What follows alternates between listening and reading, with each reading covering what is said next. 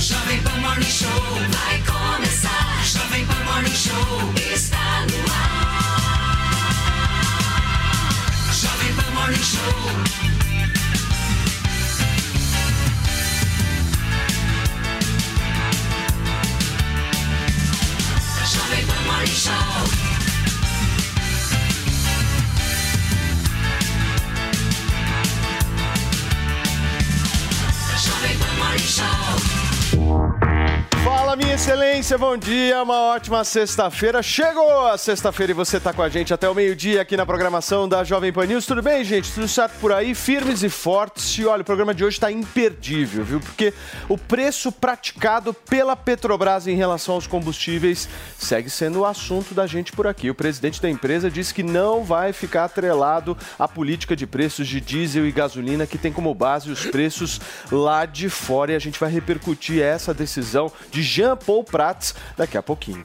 Quem está no nosso sofá vai explicar esse assunto para a gente é o nosso queridíssimo economista Alan Gani. Temos também Daniel José, Mano Ferreira, a nossa Marina Helena, Alexandre Borges e, óbvio, nós temos aquele entretê baseado em Elton John. Ou, se você quiser, em Beyoncé. Bom dia, meu gato. Bom dia, bom dia, Paulinho. Sejam bem-vindos aqui no Morning Show. Já estamos aí também na rádio e também na sua televisão. Agora é o seguinte, pessoal, tem amor na política sim. O deputado federal André Janones e a atriz Paula Bular Marque estão num verdadeiro love. E eu fiz um raio-x especial da atriz para lembrar vocês um pouco mais sobre Paula Bular Marque. E também exclusivo na tela, nós já temos o nome do grande vencedor ou da vencedora do The Masked Singer Brasil. E a nossa hashtag para participar do programa de hoje é Morning Show. Use e abuse sem moderação. Olha só, e contamos com a sua participação. Muito bem, Fê. Então participe aí no Twitter com a nossa hashtag Morning Show. E eu quero aquele giro, hein? Aquele giro que a gente fez ontem, que foi bem legal. Vamos girar a reportagem, gente? Nossa primeira conexão aqui é internacional com o Luca Bassani. Ele vai trazer os detalhes pra gente sobre esse pedido para a China não enviar armas para a Rússia, certo, meu caro? Bom dia. Bom dia, Paula, a todos que acompanham o Morning Show. O chanceler alemão Olaf Scholz está em Washington, nos Estados Unidos, para conversar com o presidente Biden sobre novas medidas que o Ocidente tomará em conjunto para ajudar a Ucrânia e também como pressionar a China a não entrar com apoio militar aos russos, também mediante as sanções econômicas. Tudo isso que se desenrolará hoje e nos próximos dias dessa viagem oficial. Saindo da Europa e seguindo para Brasília, a Luciana Verdolim tem mais informações dessa nova coletiva de imprensa que vai detalhar o Bolsa Família, né, Lu? Bom dia.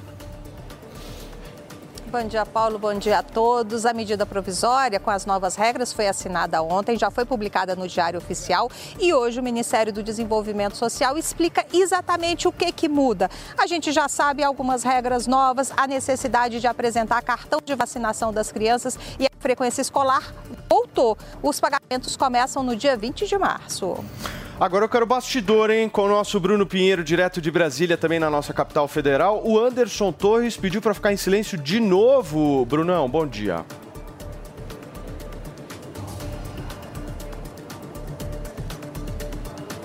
Acho que nós tivemos um pequeno probleminha com o áudio. Você me ouve, Bruno? Acho que não.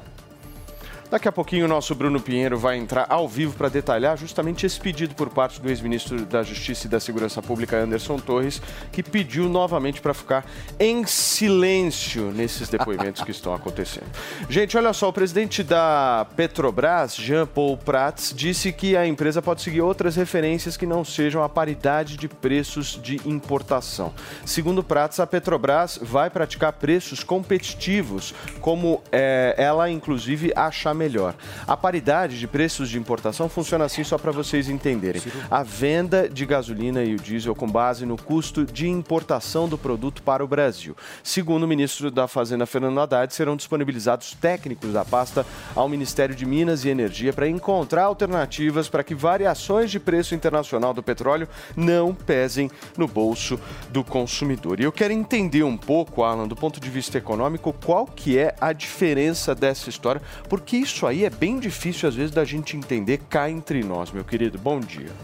Bom dia, Paulo. Um grande prazer estar aqui com vocês. Pois é, essa política de preços, né, de equiparação aos preços internacionais, ela foi adotada no governo Temer. Quando a Petrobras, no governo anterior, no governo Dilma, praticamente quebrou. Né? e por que, que quebrou? Porque os preços eles eram segurados artificialmente. Então, o que, que acontecia? Basicamente, a receita da Petrobras ela está atrelada ao dólar, está atrelada ao mercado internacional de petróleo, só que a receita ficou congelada. E por outro lado, estagnada. E por outro lado, os custos crescentes, porque a Petrobras ela tem custos em dólar, ela é importadora também, inclusive de petróleo. Então isso fez com que o lucro da Petrobras caísse bastante.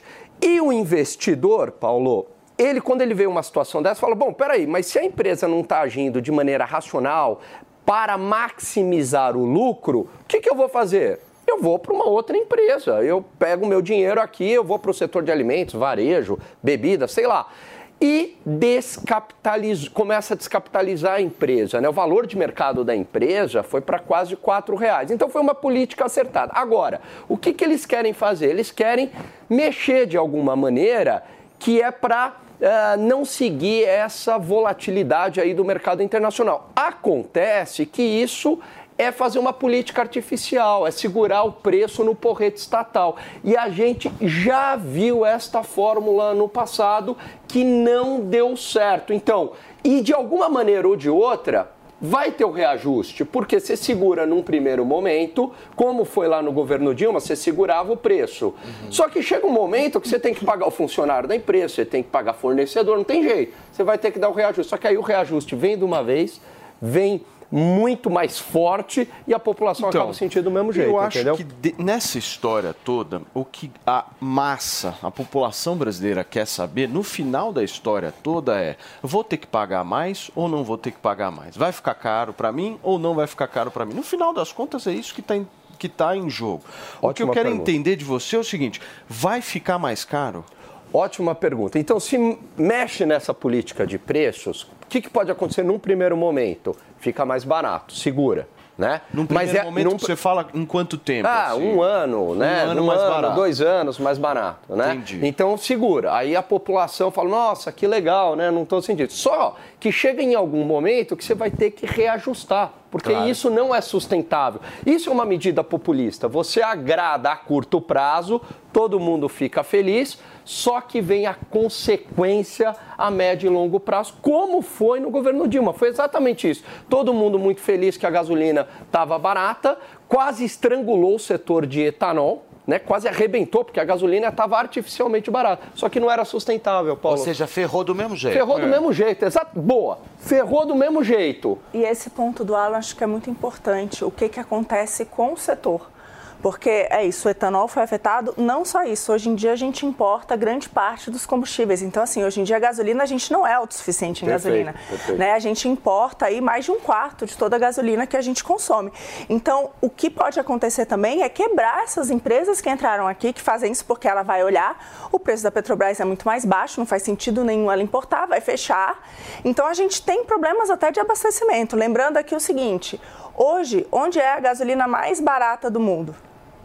Né? Venezuela. Venezuela. Que é um produtor, que aliás tem as maiores reservas. Só que o que, que acontece lá? Você não consegue comprar gasolina, tem o desabastecimento. Então, acho que é, eles não foi só na questão da gasolina, eles fizeram a mesma coisa com a Eletrobras, marretando os preços, que desestruturou completamente uhum. o setor elétrico, até hoje tem efeito na nossa conta de energia. Né? Então, acho que isso é muito importante, retira investimento daquele uhum. setor e a longo prazo não só torna o preço mais caro, como diminui o volume daquele combustível Perfeito. no mercado. Vocês estão com um discurso muito bonito, meus amigos. Também tô achando. Todo mundo que está nos assistindo quer pagar mais gasolina barata. Aí o cara chega, diminui o preço, como é que faz? É, mas só que o carro híbrido Os liberais né? precisam de um pois é. discurso é. melhor. É eu um, acho. É um menos. ilusionismo do Mr. M. Por quê? Porque faz de conta que você está é. pagando mais barato. Só que de quem é a Petrobras? Também é nossa. Então, Perfeito. o prejuízo da Petrobras é pago por você também. Então, você faz de conta que não está pagando no primeiro momento. Mas quem paga se a Petrobras dá prejuízo e vai dar, se mudar a política de forma populista, Sim. é você também. A diferença é que ele está mentindo, fazendo de conta que está sendo bonzinho, diminuindo a, a conta agora, para você pagar de uma forma que você não perceba. Essa é a questão. Exatamente. Acaba que vai precisar de mais impostos. Então, outras coisas ficam ficaram mais caras, né? É isso, não dá em ah, não é que a Petrobras e aquilo ali. Tô- e, e outra coisa que eu acho que é bem importante é que a Petrobras saneada, gerando lucro, gente, arrecadou 4% do PIB, 400 bilhões de reais em impostos. Coisa Isso foi boa, para né? educação, para saúde. Exato. Agora, a empresa como estava antes não é capaz de fazer isso. Então, no final das contas, uma empresa que é competitiva mundialmente, ela gera valor para o brasileiro. Valor, inclusive, para a gente conseguir importar coisas com valores mais baixos, é, mais impostos para ir para serviços públicos de qualidade. A empresa destruída é isso, vai acabar faltando gasolina.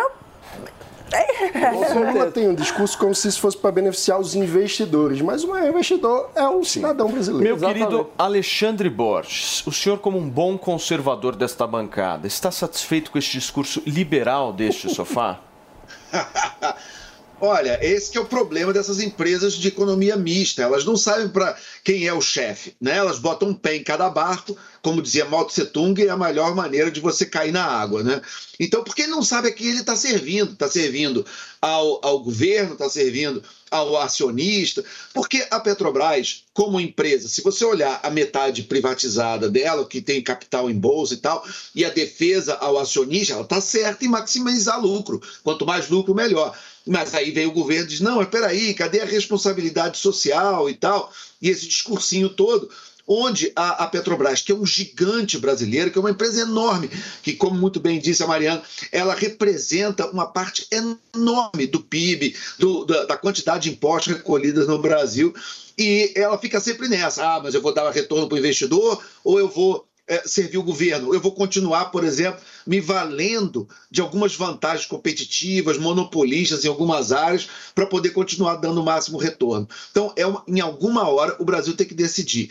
A Petrobras ou ela é privatizada, o que eu não vejo no horizonte, onde ela, sim, vai disputar mercado com empresas estrangeiras, que é o cenário ideal, que é o que ela deveria fazer, e ela se manter eh, no mercado com competência que ela tem, ou ela deveria, na cabeça desse pessoal, virar 100% estatal e, e- e, eventualmente dar prejuízo, mas dar o tal do retorno social que a esquerda gosta, mas que no final das contas dá é prejuízo. Então, de novo, como eu falei ontem, olha o exemplo da Vale. A Vale era a mesma conversa. Ah, não pode privatizar, meu Deus do céu, o mundo vai acabar. A Vale foi privatizada e a Vale virou um colosso mundial de mineração e é talvez o maior exemplo empresarial da história do Brasil. Eu acho que um dia o falecido Roger Agnelli deveria ganhar um busto eh, de, do maior CEO que esse país já viu. Infelizmente morreu e com ele muito da experiência eh, bem sucedida da Vale, que Graças. deveria servir eh, eh, de, de parâmetro para o que deveria ser algum dia feito com a Petrobras. Muito bem, gente. São 10 horas e 13 minutos. Deixa eu voltar para Brasília agora para conversar com o nosso Bruno Pinheiro, que agora Ah, sim me ouve firme e forte lá para trazer mais bastidores aí sobre o pedido da defesa de Anderson Torres para permanecer em silêncio durante a CPI, certo, Brunão? Agora sim. Igual eu fiquei quando você me chamou em silêncio, viu, Paulo? A você um ótimo dia. Quem nos acompanha é sempre uma honra, uma alegria, uma satisfação. Justamente isso que os advogados estão esperando ali, invocando aos ministros do STF, ao ministro Alexandre de Moraes, Anderson Torres, que será ouvido em uma CPI aqui no Distrito Federal, dia 9 de março, na quinta-feira. Assim como ele ficou durante um depoimento na Polícia Federal, ele espera ficar em silêncio. Lá vida de Anderson Torres não será muito fácil, já que a oposição está em cima também, a fim de que ele responda diversos questionamentos e aliados de Ibanez Rocha, que também foi afastado. No mesmo dia daquele emblemático 8 de janeiro, eles também estão é, indicando que Anderson Torres é o responsável diante do afastamento de Ibanez Rocha. Essa resposta ainda não veio, os advogados estão aguardando. Só para finalizar, o segundo depoimento de Anderson Torres, de aproximadamente 11 horas. Ainda assim, ele não foi liberado e segue detido aqui na capital federal. A gente vai aguardar se ele vai responder, se, se os ministros do STF vão atender essa, essa representação dos advogados de Anderson Torres, ex-ministro e ex-secretário do Distrito Federal. É isso então. Muito Paulo. bem, meu querido Bruno Pinheiro, obrigado, viu, pelas suas informações. O Brunão sempre trazendo bons bastidores aí da política nacional em Brasília. Meu querido Alan Gani, para a gente fechar sua participação hoje neste programa, eu quero uma avaliação sua sobre esse pedido, por favor. Olha, é, eu acho que existe aí uma série de abusos em relação a isso, né? Teve um governador que foi eleito e foi afastado pelo ministro, ah, pelo Supremo Tribunal Federal. É, também tem, eu acho, um exagero em relação a essa prisão, né, esse afastamento, enfim, também do secretário e ex-ministro. É, tem também aí todo um problema que essas condutas elas deveriam ser individualizadas. Essas pessoas estão presas de maneira é, indiscriminada. É claro que a gente critica aqui todo ato, todo vandalismo que ocorreu, Paulo, mas a conduta deve ser individualizada. Essas pessoas não têm também é, foro privilegiado perante o Supremo. Então eu vejo que há um grande exagero em relação a tudo isso, tanto em relação ao secretário, ex-secretário de Segurança Pública e ex-ministro também, também em relação ao afastamento do governador de Brasília e também a, prisão aí de todas as pessoas que uh, invadiram. Tem pessoas que acabaram invadindo, mas não, não vandalizaram. Enfim, a conduta deve ser individualizada. Muito Acho bem. que aí faz parte dessa né, atos antidemocráticos, uma narrativa um pouco perigosa. Alan Gani participando com a gente Valeu. aqui do Morning Grande Show. Obrigado, Alan, Alan. querido. Obrigado. Ale, vou passar a bola para você buscando entender esse ponto que o Alan traz. Ele fala em exagero, você concorda? Não, não concordo. É, com todo respeito ao grande Alan, mas estamos aqui para debater. Né? É, eu acho que a polícia e a, e a capacidade de investigação e, a- e o próprio judiciário brasileiro tem problemas. A gente é um país de terceiro mundo, um país em desenvolvimento. A gente trata mal os nossos presos como um todo. Então, assim, eu não vejo, nesse caso específico, onde essas pessoas que invadiram prédios públicos numa tentativa de golpe de Estado, num ataque aberto à democracia, aonde essas pessoas têm um tratamento pior do que a média do tratamento dos presos no Brasil. É claro que no mundo ideal, no paraíso, no Olimpo, todas as condutas são individualizadas. A gente sabe quase como o, o- o computador da Watson, da IBM, vai saber cada pessoa, como ela agiu. E, ok, esse é o mundo ideal. Eu espero que o mais cedo possível a gente chegue lá. Torço, sinceramente. Mas dentro do Brasil, do país que nós vivemos, da maneira como, no geral, nós tratamos os nossos presos, a gente viu gente reclamando que o Wi-Fi não estava pegando, que não conseguia fazer live da cadeia ou ali do estádio e tal. Eu lamento muito que o Wi-Fi não estava pegando, mas é, é, comparado à média com o que o Brasil faz com os presos, é, eu não vejo aonde a gente está tratando essas pessoas pior e nem porque pessoas de camisa verde e amarelo mereceriam, em tese, um tratamento especial ou diferente ou acima do que se faz de pessoas que é, é, cometeram crimes sem estar usando a mesma camisa. É só, claro, de novo, eu não estou passando pano para erro judiciário. Que se houver um erro doloso, se alguém de propósito estiver errando, essa pessoa, inclusive, merece ser punida. Esse ministro, juiz, seja lá quem for. Mas se for apenas mais um capítulo do problema geral da maneira como o Brasil é, é, enfrenta para investigar, prender e condenar é, presos, eu acho que está inserido desse grande contexto. E são pessoas, igual vocês devem lembrar lá na, lá na Inglaterra, os hooligans, tinha aqueles quebra-quebras, eles entravam nos estádios, saíam batendo, quebrando, matando gente. Aí às vezes pegavam e, e prendiam um monte de gente. Aí depois você vai ver, ah, esse aqui quebrou, esse aqui bateu, esse aqui, ok. Leva um tempo mesmo. É, um, é, um, é, é o tempo da investigação. Muito Mas bem. você pega aquelas pessoas todas da confusão e tira do- Perfeito, do- Ale. do- da circulação pública. Ô Fê, você quer apresentar o nosso convidado de hoje? Por Eu favor. tenho tanto- tanto- Fica à eu tenho- vontade. eu tenho referências incríveis a respeito do nosso próximo convidado de hoje, que sem dúvida alguma eu acho que é um dos homens. Ele é pocket, mas ele funciona. Ah, perfeita. É. Então pode chegar, Daniel. Olha só, Daniel José aqui conosco hoje. Quanto você calça? Poxa vida, eu devo calçar 39, depende do. Ah, que bonitinho. Depende da marca. na Tip Top? Ele é Não. fofo, né?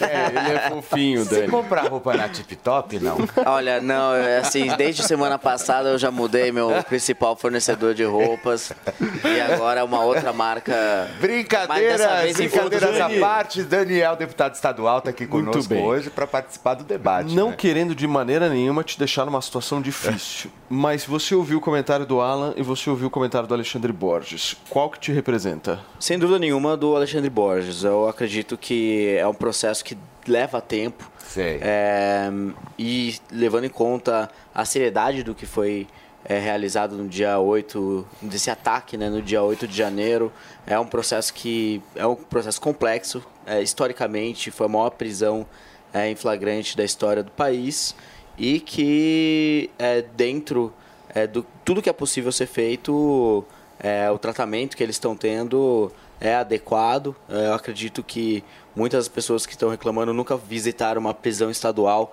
em alguns estados aí do Brasil e vão ver que a situação é, nessas prisões aí sim é realmente precária e que não tem nada a ver com o que eles estão tendo e estão tendo que enfrentar lá em Brasília. Minha querida Marina Helena, vejo você observando, analisando, vendo o que vai falar. Centrada, né? Centrada. Ela é muito centrada. Eu quero muito entender a sua avaliação sobre esse tema específico e principalmente aí toda a repercussão do 8 de janeiro, prisão de Anderson Torres, por favor. Não, sem dúvida foi um ato de vandalismo que tem que ser apurado. Não só isso, né? Tem que saber se houve mandante, se houve financiamento. Tem muita coisa aí para ser esclarecida e precisa seguir o devido processo legal. Agora, Tua câmera é a 3, ó, amorzinho. Ai, desculpa, Aí, agora- pronto. Agora fala agora pro telespectador que delícia. É, sem dúvida tem muita coisa e precisa ser investigada. Agora também a gente sabe que a coisa tomou uma proporção política, isso é claro, né? É, em segundo lugar, que, que houveram excessos. Eu acho que o afastamento de um governador, né, legitimado, é um claro excesso nesse sentido. Então, é, tem um pouco dos dois lados. Perfeitamente. Meu querido mano, eu já conheço a tua posição. Posso passar? Não, brincadeira.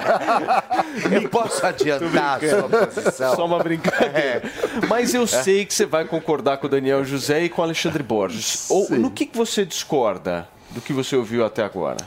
Não, é, primeiro, o af- afastar um governador, de fato, é uma, uma questão muito complexa, não é competência do Supremo, né? é competência da Assembleia Legislativa. Ou seja, ele não deveria ter sido afastado Federal. do governador do Distrito Não Federal. deveria ter sido afastado. É um excesso do. Poder Judiciário, nesse caso específico. Nesse caso específico, sim. Só para entender rapidamente, você concorda com essa posição?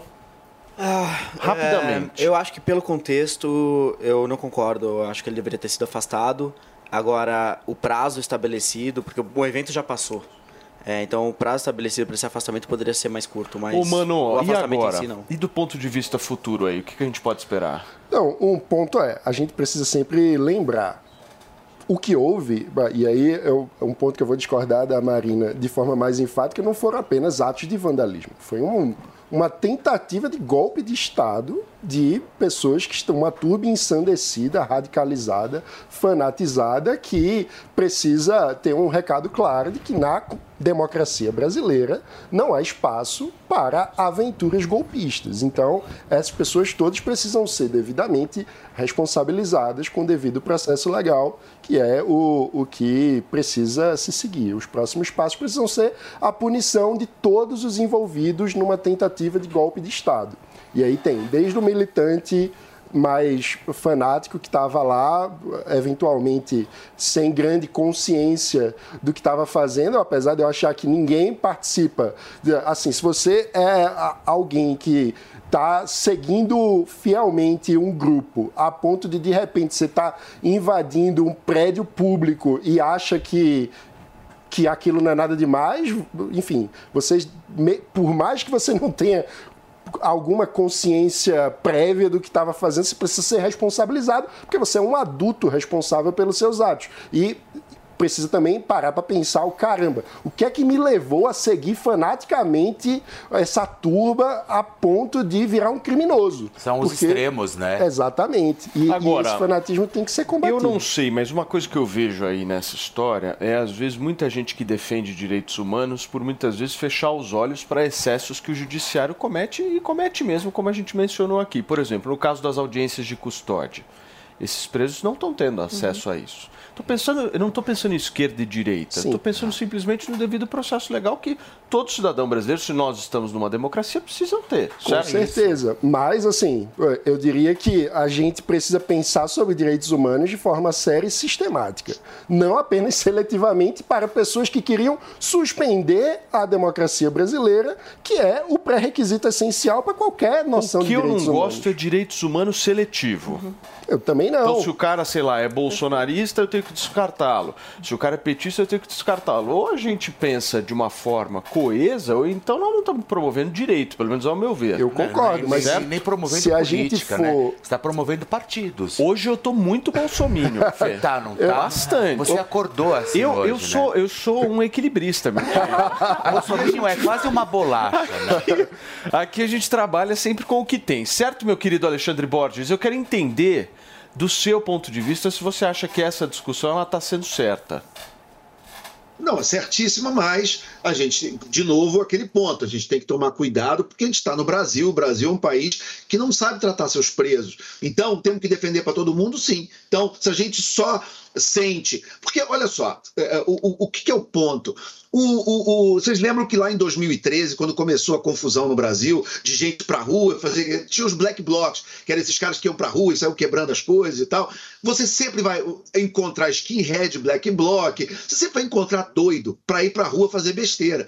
Então você, é, é, você tem uma responsabilidade óbvia, direta, do, do vândalo, do sujeito, do golpista que estava lá, e você tem do, do, do influenciador, do político e da liderança que enfia essas minhocas na cabeça dessas pessoas. Porque num país de 230 milhões de pessoas, você vai ter muito maluco, muito jovem, cheio de energia, muita gente que está ou desempregado, ou com problema, acabou de se divorciar, a vida, e aí essa pessoa se abraça numa causa e acha que agora a vida é tudo aquilo. E aí, se você tem gente com microfone, com liderança, com plataforma, que incentiva essas pessoas, enfia bobagem na cabeça dela, diz: ó, vai lá e quebra tudo, que a vida vai melhorar. Tem uma responsabilidade partilhada e tem que ir atrás de todos. Eu acho que, inclusive, a gente pegou e pegou bem muito dos militantes, mas agora tem que ir atrás de quem financiou e quem enfiou bobagem na cabeça dessas pessoas. Muito bem, gente. São 10 horas e 27 minutos para vocês que nos acompanham aqui na programação da Jovem Pan News. E chegou a hora da gente falar de um assunto que eu, particularmente, meu querido Felipe Campos, não imaginava o sucesso que Não, ele tá faria. arrebentando. Arrebentando. Turma, nós estamos falando aqui do nosso queridíssimo Max Viril, que o nosso Donato sempre traz aqui pra gente, explica de uma forma super séria, coesa, inteligente. E eu gosto quando você dá a levantada, meu querido Donato. Mas calma, vamos segurar pra um pouquinho Levanta a mais pra frente. cabeça, Brasil. Levanta a cabeça. É, Max Escuta. Viril tomou, subiu, né? Deixa eu te falar uma coisa. Começou cedo hoje. Deixa, calma. Hoje é sexta-feira, mas nem tanto. Não Ah, vamos avançar o eu- sinal. Não, você que estou, meu. Veja só.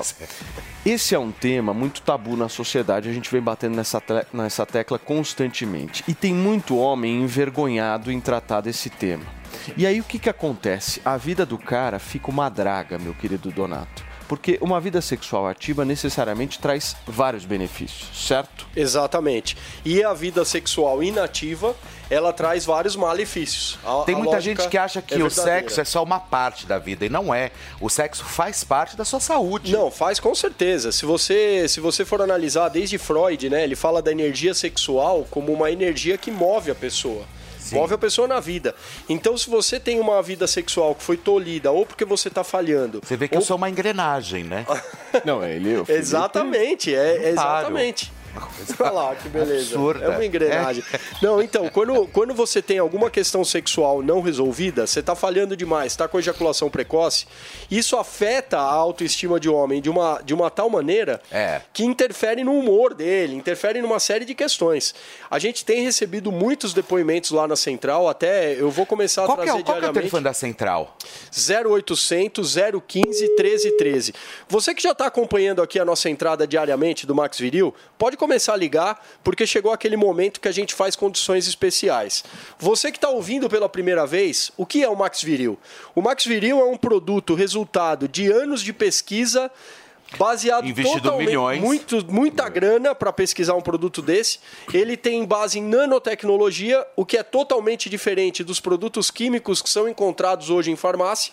E ele, com essa nanotecnologia e por ser natural, ele consegue ser absorvido mais rapidamente pelo organismo do homem e não tem contraindicações. É então, isso. o homem que tem sofrido com impotência sexual e ele, por exemplo, tem diabetes, tem pressão alta, toma algum medicamento de tarja preta ou qualquer outro tipo de medicamento, ele vai poder tomar o Max Viril sem nenhuma complicação, porque o Max Viril não tem interação E medicamentosa. não é medicamento, né? Exatamente. É um tratamento, é isso? É um tratamento, um tratamento natural. Ou é um incentivo? Não, é um tratamento mesmo. A pessoa vai tomar uma cápsula a cada três dias. É isso que faz a diferença. É, né? uma, olha só que legal, uma cápsula a cada três dias. E ela começa a voltar a produzir testosterona naturalmente. Ele ainda tem uma série de vitaminas e minerais que vão fazer uma reposição no corpo do homem e vão resolver três problemas. Então, atenção, meu amigo.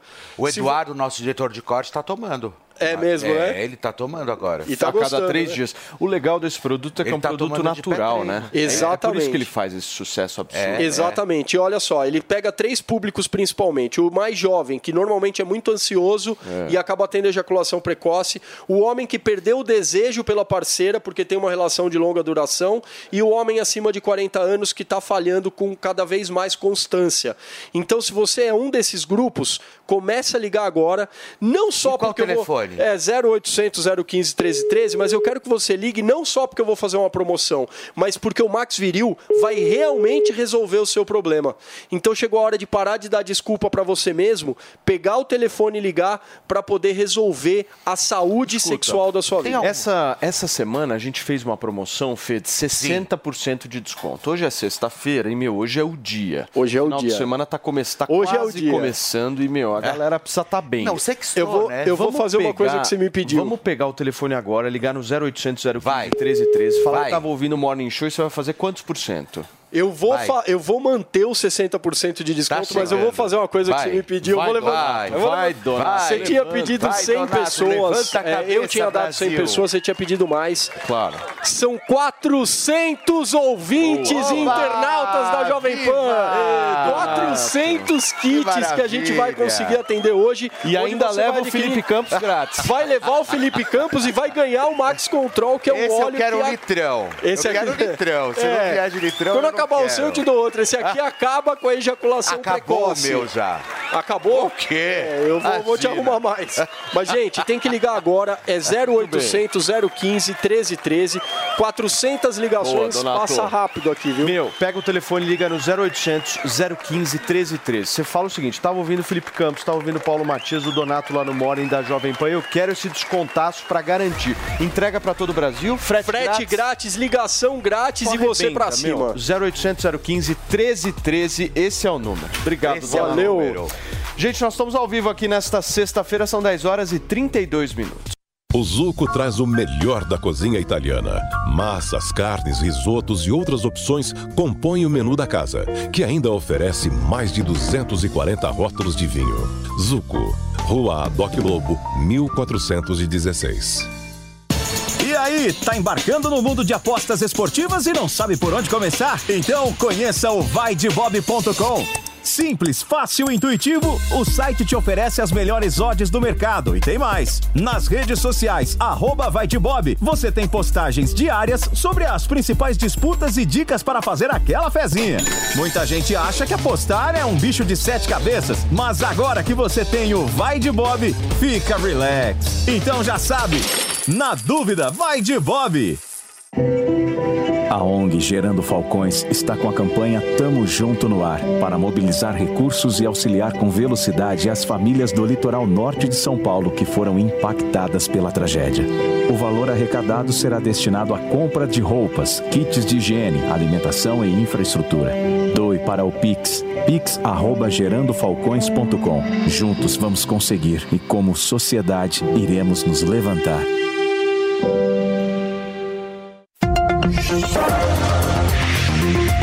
Jovem Pan Saúde.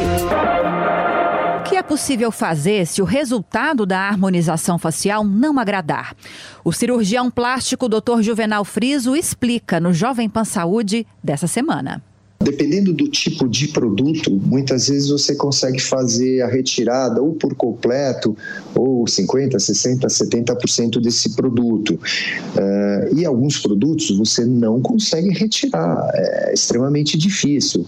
Os implantes ou os preenchedores é, que a gente não considera definitivo a base de ácido hialurônico, normalmente eles têm um prazo de validade aí de um ano e pouquinho, dois anos anos, mas a gente também tem notado isso, sobretudo em procedimentos. Vou dar um exemplo, por exemplo, o tears through, que é o caminho da lágrima, a olheira, que é uma queixa bastante frequente das pacientes uh, fazerem preenchimento com ácido hialurônico. Às vezes esses pacientes vêm 4, 5, 6 meses, 8 meses depois com um linfedema, um edema residual. Às vezes, através de uma cirurgia da blefaroplastia, você consegue fazer o emagrecimento, tirar esse produto. Às vezes, num lábio que ficou muito feio, uh, que não é um lábio delicado, ficou alguma coisa talvez até um pouco grotesca, você, através de pequenas incisões e expressões, você consegue retirar esse produto. Mas, por exemplo, como eu falei, eu milito muito na área da, da face, da cirurgia do rejuvenescimento facial. Hoje, às vezes, às vezes, às vezes a gente faz escolamento da face e lida com áreas de fibrose, de aderência, porque a hora que você injeta o produto, ele vai permear no subdérmico embaixo da pele, no tecido celular bicutâneo, na gordura, muitas vezes intramuscular ou às vezes até periósteo, que a gente chama na, na, na base do osso. Você tem ali estruturas nervosas, inserções musculares, você não consegue fazer essa retirada. Se você quiser assistir essa e outras entrevistas, você já sabe, é só acessar o canal Jovem Pan Saúde e também o aplicativo da Panflix para Android e iOS. E se você quiser sugerir algum tema, mande para o e-mail saúde@jovempan.com.br. Jovem Pan Saúde. mas, mas eu acho que um ponto importante nesse debate é que não se faz política pública desse jeito, porque você, numa situação dessa, aumentaria a influência política do Congresso sobre é, uma empresa estatal. E, e, não é assim que se faz política pública. Qual que é o problema desse tipo de decisão? Por que, que usam tão mal o dinheiro público? Porque não há responsabilização sobre como o agente público, nesse caso, é, faz uso do dinheiro que não é dele, é nosso. Então, o que a gente precisa é aumentar a responsabilização pelo mau uso do dinheiro público e não ficar criando é, interferência, aumentando o poder do Congresso para interferir na gestão de uma empresa que a gente pode discutir se faz sentido ou não, em que escopo, mas o fato é que se ela existe, ela precisa ter uma gestão técnica e não ser mais politizada ainda, fazendo com que a gestão dela fique subordinada ao Congresso. Mas, mano, nesse caso aí, vamos lá isso aí é aprovado por um conselho de 13 ministros, mais o presidente da República, baseado em um aval de uma outra empresa pública, que é a BGF, que diz que a operação não tem risco e passa pelo BNDES. Se tentou fazer isso, se abriu uma CPI, se investigou os casos, mas aí você parte dessa impossibilidade, que dado que é tão difuso e são tantos envolvidos, ninguém acaba sendo punido. Então, assim, é feito para isso não acontecer. Sim. Essa que é a realidade. Então Muito vamos bem. reformar a governança para que tenha menos é, responsáveis e a gente possa entrar na responsabilização. Pô, Ale, eu vi que você discordou do Mano, por quê? discordei porque é, no mundo real, no Brasil, a gente sabe que essa história dessa classe é, é, é de burocratas iluminados que vão tomar decisões técnicas, como se existisse esse negócio de decisão técnica é, é, 100% é, é, racional e sem política, que é uma coisa que não existe em lugar nenhum, no Brasil, então, mais ainda. Então, nesse ponto eu vou ficar totalmente com, com, com a Mariana, que é o seguinte: é, o, é um banco público que quem põe dinheiro é o Tesouro Nacional, a partir de dinheiro de imposto. Então, o que eu acho que essa ideia do Flávio Bolsonaro é a melhor ideia que eu já ouvi de um bolsonarista desde que nasceu o bolsonarismo, que é o seguinte: olha, se você vai emprestar acima de um determinado valor, você no mínimo vem aqui no Congresso explicar. Entendeu? É, é, é, explique a sua decisão. Por que, que você vai explicar? E o Congresso ter direito, inclusive, de dizer não. Entendeu? É dinheiro demais. Entendeu? E matar o mal na raiz. Ah, o Congresso é perfeito? Não é, mas é mais uma camada de proteção ao dinheiro público. Então, assim, sinceramente, se precisar, eu vou para a rua defender isso. Eu acho que está certíssimo. Você, a partir de um certo valor, você quer emprestar 100 milhões, 1 bilhão, seja lá quanto for. Ô, peraí, vem aqui, me explica direitinho. Eu, Congresso, eu quero te ouvir. Eventualmente, se eu concordar, ok. Se não, amigo, está cancelado. É, é, esse dinheiro fica no Brasil. Querido Daniel José, e você? Eu acho que essa ideia desse projeto né, do Flávio Bolsonaro, ela é uma boa ideia. É, o- a justificativa ela é extremamente razoável. O histórico recente que o Brasil teve nos últimos governos do PT mostram isso. É, e no final de contas a gente tem que lembrar, como o Alexandre disse, que é dinheiro do Tesouro Nacional, que no final de contas é o nosso dinheiro que vai ser aplicado em grandes projetos de infraestrutura em lugares que têm um histórico duvidoso aí de ressarcimento. Talvez um ângulo interessante também que poderia ser considerado seria a adoção de seguradoras para cada uma dessas operações privadas. né? Se alguma seguradora privada topar fazer um empréstimo, certamente nenhum grande absurdo deve acontecer né? E além disso, uma ferramenta aí de, eh, de checagem, de maior fiscalização por parte eh, do Estado brasileiro sobre como o nosso dinheiro de pagadores de impostos está sendo utilizado pelo BNDES para empréstimos fora do Brasil. Então, eh, junto essa essa política que foi sugerida pelo Flávio Bolsonaro, junto com uma política de também modernizar todo o sistema das operações realizadas pelo BNDES poderiam dar bons resultados. Agora, no final de contas, do meu ponto de vista, a minha dúvida é se esse é um projeto que o Flávio Bolsonaro apresenta como um daqueles milhares de projetos que senadores, deputados apresentam e que abandonam ali, é, justamente para que isso dê uma pauta na imprensa, como, tá sendo, como está acontecendo exatamente agora, que a gente está aqui no Morning Show discutindo esse projeto, ou se é realmente uma pauta que ele vai levar adiante, vai transformar isso, vai trabalhar politicamente para viabilizar esse projeto e transformar ele em lei lá na frente. Porque muitas vezes a gente está discutindo aqui de temas e de projetos de lei que nunca vão virar nada. Então a minha torcida é que esse seja um daqueles projetos que o Flávio Bolsonaro se dedique bastante. Muito bem, gente. Olha só, o presidente Lula diz que não pensa mais em lista tríplice para a escolha do novo procurador-geral da República. Hein? A declaração do presidente foi feita durante uma entrevista à rádio Band News.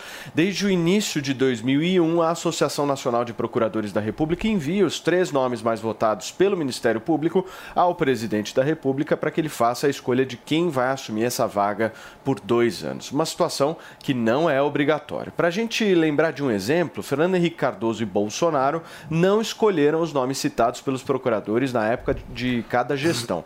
Vale a gente ressaltar também que as indicações são todas aprovadas pelo Senado Federal.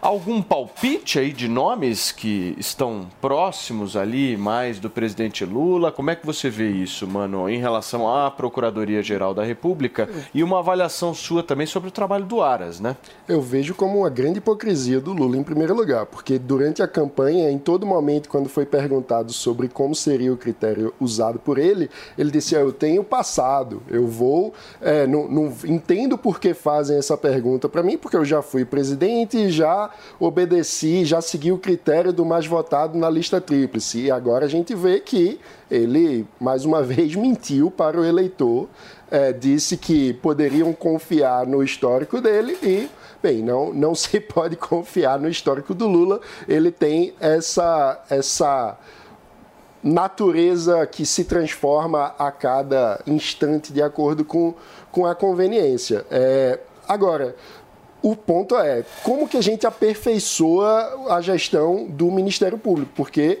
a atuação do Aras foi uma vergonha. Né? Ele foi o verdadeiro engavetador geral. Mas É, o Aras não estava fora da lista tríplice? Ele não Sim, estava o na lista. Bolsonaro não seguiu a lista, porque a lista tríplice não é obrigatória. Ela começou a ser feita pela Associação Nacional de Procuradores em 2001 é, e nasce como uma pressão corporativa. Agora, o? Janot que enterrou a Dilma na lista tríplice, é, é, é, no impeachment estava na lista tríplice. Isso. O que acontece é que com o primeiro governo Lula, ele escuta a, a demanda, que é uma demanda corporativa, feita pela Associação Nacional dos Procuradores, é, e ele ini- inicia ali uma tradição que durou os dois governos Lula e, o, a- e foi até o Porque governo... o medo do Lula tá aí, né? é, lembrança do Janot. Exatamente. Não, mas a gente pode, por exemplo, dizer que o trabalho do Aras foi concentrado em destruir a Lava Jato? É possível dizer isso? Bastante. É, bastante. Ele, ele certamente não foi um, um defensor da Lava Jato. O trabalho dele, eu diria que esteve empenhado em passar pano para o, o presidente que o indicou. Ah, essa cadeira tá um saco, hein? Essa minha Ó, cadeira, é o eu vou seguinte, falar um a cadeira tá precisando vocês. de um pouco de óleo, o Paulo Batista trocar, entendeu? Essa é a grande verdade. Agora, ó, ó, nosso... Ou o Paulo tá comendo Ó, picanha pode demais, entrar, assume, assume, traz Chegou aqui. a cadeira não nova, pode? que maravilhoso. Chegou a cadeira nova, Pô, é lá. Nós vamos fazer o seguinte, nós vamos fazer mágica agora, meu querido Felipe Campos. Eu vou jogar para Alexandre Borges e vou resolver minha cadeira. Ale, falando sério agora, eu quero entender muito o teu ponto de vista em relação a essa questão da escolha, porque esse cargo, a gente às vezes não dá muito valor para esse cargo e por muitas vezes é um cargo que não está na boca das pessoas, né? A gente está falando muitas vezes de Supremo, muito de presidente da República, mas esse cara é o cara que investiga os políticos, né? Ele tem, meu, uma, uma, uma grandeza, uma dimensão numa democracia. Ele investiga três os três poderes. poderes, né? Então, como é que você vê isso, Alexandre? Olha, eu acho ótimo o Lula mudar de ideia em relação a isso, porque eu também mudei. Mas sempre para o lado contrário ao dele, né? Porque ele, no- quando ele começou a usar a lista tríplice, lá no primeiro governo dele, eu também comprei essa narrativa de que ah, é uma coisa corporativista e tal, enfim. E no começo até parecia, mas com o tempo a gente viu que da lista tríplice vem um, um procurador um pouco mais independente, que não é tão é, é, é, obediente ao executivo como era até o Geraldo Brindeiro no Fernando Henrique, e depois o que foi Augusto Aras barra Lindor Araújo, que é sua é, é, é, braço direito, né? Batman e Robin ali, é ele e a, e a Lindor Araújo, e o que eles fizeram que foi absolutamente escandaloso, né? Foi- é- é- obriga a gente a debater. A coisa com Aras foi tão escandalosa que obriga a gente a debater esse assunto todo dia. E isso é um dos piores legados do governo Bolsonaro.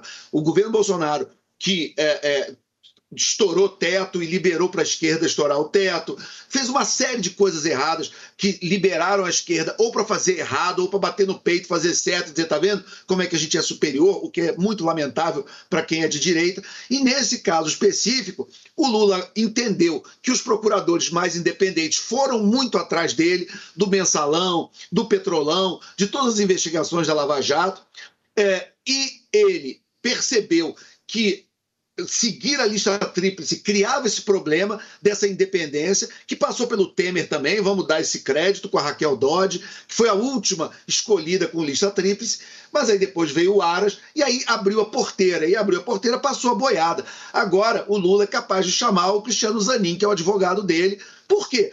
Se o, se o, o Bolsonaro pode, da cabeça dele, escolher o Cristiano Zanin, perdão, para o STF, mas ele pode escolher o Augusto Aras, que é alguém que ele senta e resolve as coisas, por que ele não pode escolher quem ele quiser botar na PGR? Que o PGR, Procurador-Geral da República, é o único brasileiro que pode investigar o primeiro escalão eh, eh, da administração pública, o presidente da República, o presidente do Senado, os cargos chaves da República só podem ser investigados por uma pessoa. E se essa pessoa senta em cima do- da, da investigação diz não investigo, como ele fez com a CPI da Covid, que ficou meses investigando, levantou milhares de, de- de problemas. Esse, eh, um relatório de mais de mil páginas foi simplesmente engavetado no talvez uma das maiores vergonhas da história do Brasil. Então, que o meu único desejo é que o novo Procurador-Geral da República, seja quem for, desengavete a CPI da, ah, da Covid, todas as conclusões que estão lá e coloque para investigar. E, e- e condene quem tem que ser condenado, inocente quem é inocente. Muito bem. Turma, a gente vai continuar a discutir esse assunto, mas antes, deixa eu girar um pouquinho a nossa reportagem, porque a Anvisa aprova vacina contra a dengue. Quem tem mais detalhes dessa história é o Bruno Pinheiro. Fala, Bruno. Não temos o nosso Bruno Pinheiro. Daqui a pouquinho a gente volta. Nós temos a nossa conexão internacional? Temos? Temos a nossa conexão internacional?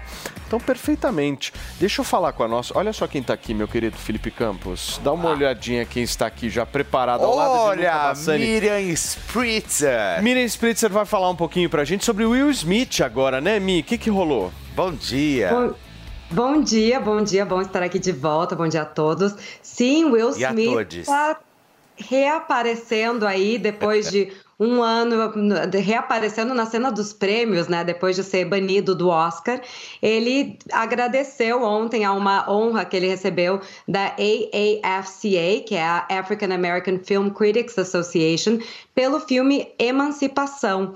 E ele, pela primeira vez, apareceu para agradecer um prêmio desde o fatídico tapa na cara de Chris Rock. Spritz é o nosso Luca Bassani que traz novas informações sobre o incêndio que atingiu um arranha-céu de 42 andares em Hong Kong, né, Luca? É contigo. Exato, Paulo. Durante a última madrugada em Hong Kong, um prédio de 42 andares é, registrou um dos maiores incêndios nas últimas décadas dentro do território de Hong Kong. Mais de 130 pessoas foram evacuadas deste edifício e grande medo de que esse fogo se espalhasse para os outros prédios que estavam muito próximos. Por enquanto, não se sabe as razões do fogo, mas é, se, a notícia boa é que nenhum é, óbito foi registrado mesmo após imagens muito fortes. Cadê o nosso Bruno Pinheiro? Agora sim, temos Aí, o nosso Bruno Brunão. Pinheiro para falar um pouquinho dessa nova vacina aí contra a dengue, né, Bruno? Atualiza a gente. Justamente esse é o, o, segundo imunizante que foi aprovado na Anvisa, já está então sendo incorporado no SUS. Entre 6 a 60 anos será vacinado de fato então esse imunizante e serão necessárias duas doses com um intervalo de 90 dias. Já foi aprovado ontem, a partir de agora será incorporado até quem nunca foi contaminado com o vírus da dengue, será necessário ser vacinado é muito importante ficar atento e redobrar os cuidados. Só aqui no Distrito Federal são 4 mil casos. A gente volta a falar mais sobre isso já já aqui dentro na Jovem Pan, viu, Paulo? Aí o nosso Bruno Pinheiro, aliás, meu querido Felipe Campos, Brasília, Europa e Estados Unidos. Este programa nunca foi tão fino em toda a minha vida. nunca vi. Maravilhoso somos o trabalho correspondentes do né? nosso time, Olha certo? só. Muito É. bem, gente, vamos voltar com a nossa discussão aqui sobre Bora Augusto lá. Aras. Eu quero uma perguntinha leve, sem nenhum tipo de pimenta. O Aras protegeu a família Bolsonaro? E aí, hein, Marina? E aí, Marina Helena, vamos, vamos no Marina. direto. Eu quero entender, o Aras protegeu a família Bolsonaro ou não? Sem dúvida protegeu, né? E eu acho que eu concordo integralmente aí com o que o Alexandre Borges falou. É, hoje, infelizmente, a gente tem a Procuradoria, a Procuradoria Geral, que é o órgão que está responsável por fiscalizar todos os os nossos políticos, né? E não só isso, também fiscalizar a parte do judiciário, é, que é decidido por um presidente, né? Agora o Lula que falou o tempo inteiro contra isso, usou isso na campanha dele, né? Criticando exatamente essa postura do Aras em relação à questão da CPI da Covid, em relação à proteção da família Bo- Bolsonaro, é, vai fazer o mesmo. Então, e a gente fica sujeito a isso, né? Então, é, institucionalmente é bastante preocupante. É, e eu concordo, eu acho que antes, né, por ser. Ele, ele comentou a questão de, do Lula de repente indicar o Zanin, não parece que é isso, é mais provável que seja para o STF mesmo, porque precisa ser alguém de carreira. É. Mas eu não tenho dúvida que ele vai conseguir achar alguém de carreira anti-Lava Jato e, e todo o resto, né? Então, é, é uma pena, né? Eu acho que o que a gente viveu institucionalmente nesse país, é, em termos de combate à corrupção recentemente, é, é uma tristeza. A gente está vendo aí, enfim, todo mundo é, foi solto, passou a se achar que tudo aquilo que aconteceu é, é normal. É, um monte de, de- dessas decisões cheia de tecnicidades, né? E o que não tira o mérito, que houve desvio sim de recursos, tem mala de dinheiro, tem provas, inúmeras provas ali que mostram que usaram o dinheiro público. Então é, é muito triste, seria muito melhor que se seguisse a lista tríplice. Eu acho que tem que pensar num avanço institucional em relação a isso, né? Talvez coubesse, aí de novo, vácuo de poder, né? Agora, nesse momento, talvez uma das coisas que precisam ser discutidas, eu acho que dentro do Congresso Nacional, é exatamente como endereçar essa questão do Ministério Público, do Judiciário. Tem várias coisas aí a serem endereçadas no Brasil para melhorar a nós- as nossas instituições. Tinha um papo rolando aí, eu não sei se vocês viram isso, de que o Aras estaria articulando para continuar. Como é que você vê isso, ô Dani? Bom, eu não acredito que isso seja verdade, né? Até porque seria é, algo muito drástico, é, uma vez que a nomeação se dá pelo presidente da República. É, Agora, eu concordo com o que todos aqui, no final de contas, falaram, que a gente tem que valorizar todas as ferramentas criadas no Brasil ao longo dos últimos anos, que cria algum certo nível de independência eh, com relação às forças políticas, sobretudo em órgãos de fiscalização, eh, mas não só isso, né, em tudo aquilo que pode ser danoso de uma forma drástica à população. É, mais cedo eu estava acompanhando a discussão, por exemplo, sobre a Petrobras e a política de preço das, da Petrobras. No final de contas, a PPI não é a melhor prática de mercado de preço para um ambiente de competição perfeita, por exemplo.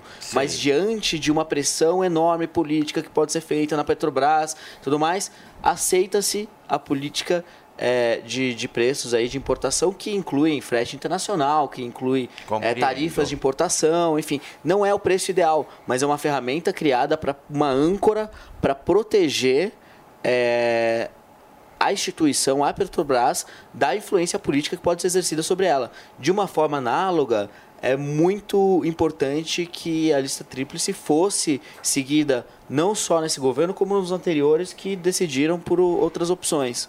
É, e que no final de contas podem até gerar um, um caso, uma situação muito ruim para o Brasil de termos uma PGR que não só engaveta, mas dependendo de quem for nomeado, até possa se tornar um perseguidor do passado, por exemplo. Então a gente pode ter de repente uma pessoa nomeada que só olhe para o passado e que esqueça de fiscalizar os atuais governos, por exemplo. Então tudo isso pode ser um, um grandes sinais de destruição institucional, que é uma das coisas, uma das grandes críticas que eu sempre tive ao governo Bolsonaro, que inúmeras vezes teve ataques institu- institucionais relevantes e que agora o Lula não só está repetindo, como está fazendo num nível cada vez maior.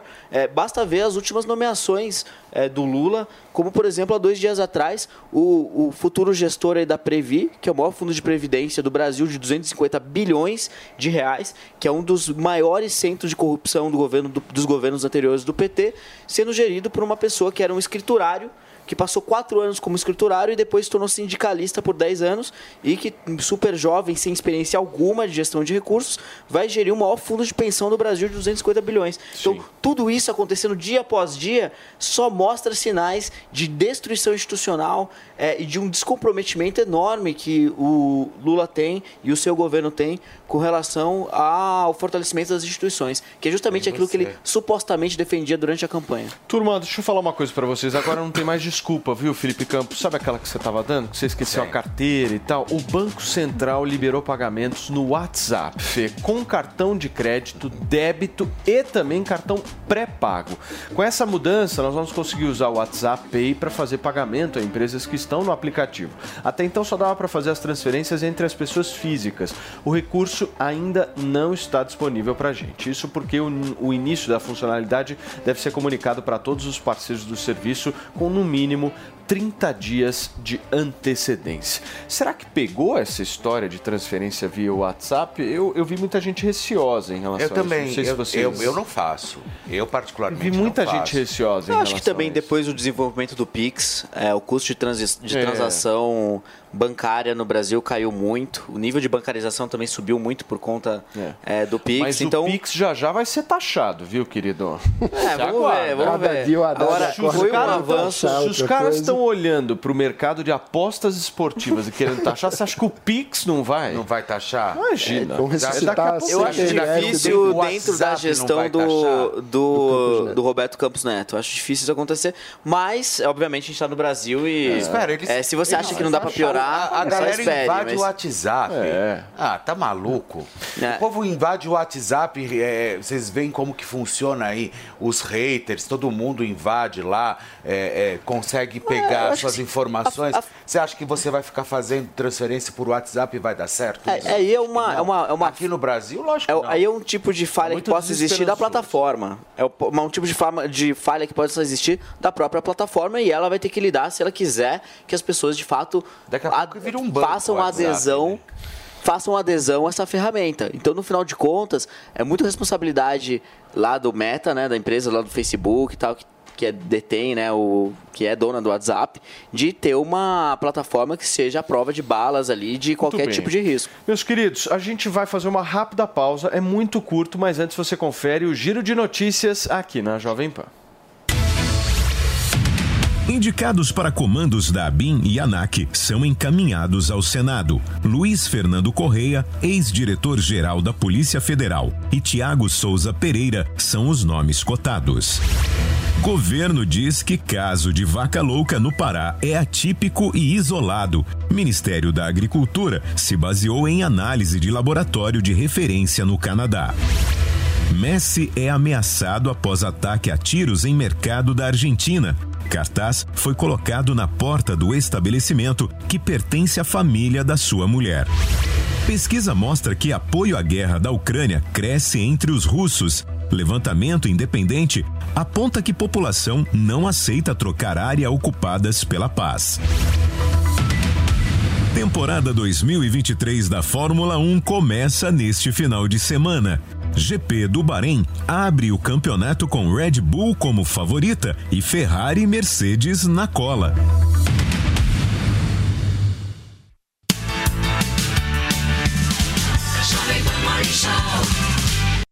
Você já ouviu alguém chamar uma empresa de unicórnio? Unicórnios são empresas avaliadas em mais de um bilhão de dólares. Já imaginou investir numa empresa com esse potencial? Então junte-se à Jovem Pan na caçada do próximo unicórnio. Chegou Unicorn Hunters, o reality show que é sucesso nos Estados Unidos e na América Latina, agora no Brasil e aqui na Jovem Pan News. Unicorn Hunters. Assista, faça sua avaliação e acesse unicorn.com para investir no próximo unicórnio. Unicorn Hunters. Todo domingo às 5 e meia da tarde na Jovem Pan News e na Panflix, onde e quando você quiser. A redação é uma arte e, como qualquer outro ofício, leva tempo para aprender e praticar. Mas você pode começar hoje. E o primeiro passo é se inscrever no meu novo curso Seja um Copywriter. Eu sou Rafael Bertoni, o primeiro copywriter do Brasil, e te convido para um treinamento onde você aprenderá as técnicas de texto que vão mudar a sua vida financeira. Aproveite a promoção de lançamento com 50% de desconto por tempo limitado. Acesse agora newcursos.com.br, N-I-U cursos.com.br e faça sua inscrição. now.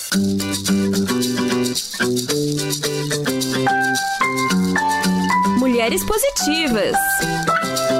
Mesmo ainda muito nova, Amanda Oliveira, fundadora do Valkyrias World, acredita que sua vida seria transformada e que os obstáculos seriam passageiros e transitórios. Imagina com 11 anos eu escutando isso. Olha, vocês sabiam que os desafios, eles não vêm para derrubar, eles vêm para te tornar mais forte. Aí eu comecei a agradecer por ser pobre, por ser isso, por ser aquilo. tá viva, por não é, ter. porque daí você olha e fala assim, então eu vou ser muito forte.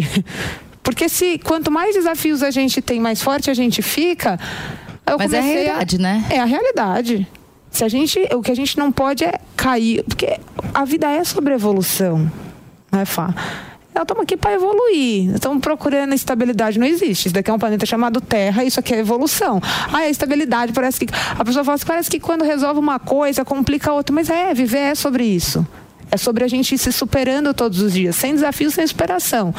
E empreendedorismo social e zona de conforto não combinam. Veja a entrevista completa de Amanda Oliveira, fundadora do projeto Valkyria World, no canal da Jovem Pan News no YouTube e no Panflix. Mulheres positivas. A União Química reforça sua solidariedade à população do litoral norte paulista e envia cerca de 30 mil unidades de medicamentos para a Santa Casa de São Sebastião. As doações irão dar apoio nos cuidados da saúde dos moradores afetados pelas fortes chuvas. A União Química, que está entre as maiores indústrias farmacêuticas do Brasil, acredita que toda mobilização é fundamental para amparar a população. Ajude você também. Você, conectado com a informação. Rádio e internet. Jovem Pan News.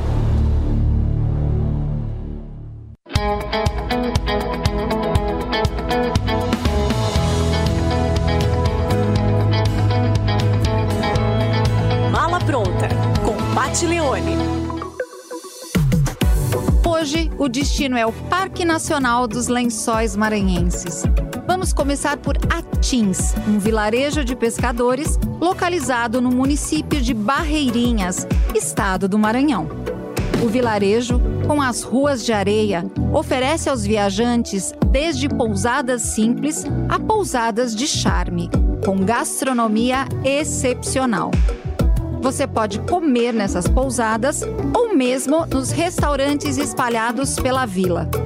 O restaurante do Sr. Antônio é famoso por aqui, por servir o melhor camarão do mundo. Atins é a porta de entrada para o Parque Nacional dos Lençóis Maranhenses. O parque possui 155 mil hectares de dunas e muitas lagoas de água doce e cristalina, formando um cenário único. Ele é considerado o maior parque de dunas do Brasil. A alta temporada por aqui é nos meses de junho, julho e agosto, onde as lagoas cheias pelo período de chuva ficam mais azuis e mais cristalinas ainda. Você quer conhecer mais desse destino? Vem assistir o programa Mala Pronta. Você assiste aos sábados no canal Jovem Pan News, na sua TV por assinatura e no aplicativo Panflix.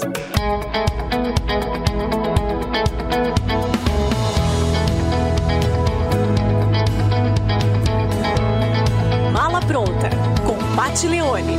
As grandes é, regimes democráticos se pronunciaram né, a respeito.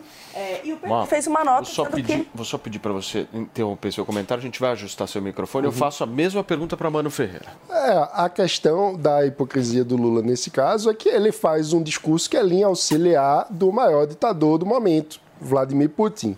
Ele, ao dizer que quando um não quer, dois não briga, usar essa, esse jargão, esse ditado popular brasileiro para uma situação como esta guerra, que é uma guerra de invasão de um país autoritário sobre um, um país democrático, um- uma invasão completamente absurda de uma autocracia tentando expandir o seu território, desrespeitando completamente o direito internacional, o Lula perde condições de, de ser um interlocutor sério é, nesse caso, porque ele está fazendo a linha auxiliar do- da narrativa russa, tentando de alguma forma retirar a Ucrânia da posição de vítima, que é a verdadeira posição da Ucrânia para tentar, de alguma forma, dizer que são duas partes iguais numa disputa. Não são duas partes iguais. Repito o mantra: se a Rússia para de atacar, acaba a guerra. Se a Ucrânia para de se defender, acaba a Ucrânia. Exatamente. Então, é, e eles se posicionaram isso. O PT, primeiramente, aliás, disse que a culpa da invasão foi dos Estados Unidos, né? Teve uma nota, né? Então, assim, não poderia, de ver, né? Ao invés de condenar aquilo. é, e não só isso, acho que é, veja a quem que hoje mesmo, né? A ONU determinou é, que o Daniel Ortega, né? Fosse é, culpado ali de crimes contra a humanidade. E o Lula não se pronunciou. É. Pelo contrário, quando se pronunciou, comparou com a Angela Merkel, Daniel Ortega. É, além disso, o que tem acontecido recentemente, né? A gente viu aí que ele permitiu o abastecimento de navios de guerra iranianos. Aqui no Brasil isso não acontecia, gente, há muito tempo. É, até os Estados Unidos foi contra isso. E não só isso, enviou pessoas lá para comemorar a relação Irã-Brasil. Então, assim, é uma. É, é para querer like, mas muito longe de alguém que defende a democracia. Ale, vou te dar um minuto, por favor. Olha, o Lula não vai conseguir nada, mas eu acho que também mal não faz. Né? Ele tem lá o ego dele, a megalomania, ele quer passar a impressão que ele vai ajudar em alguma coisa, não vai, não tem relevância.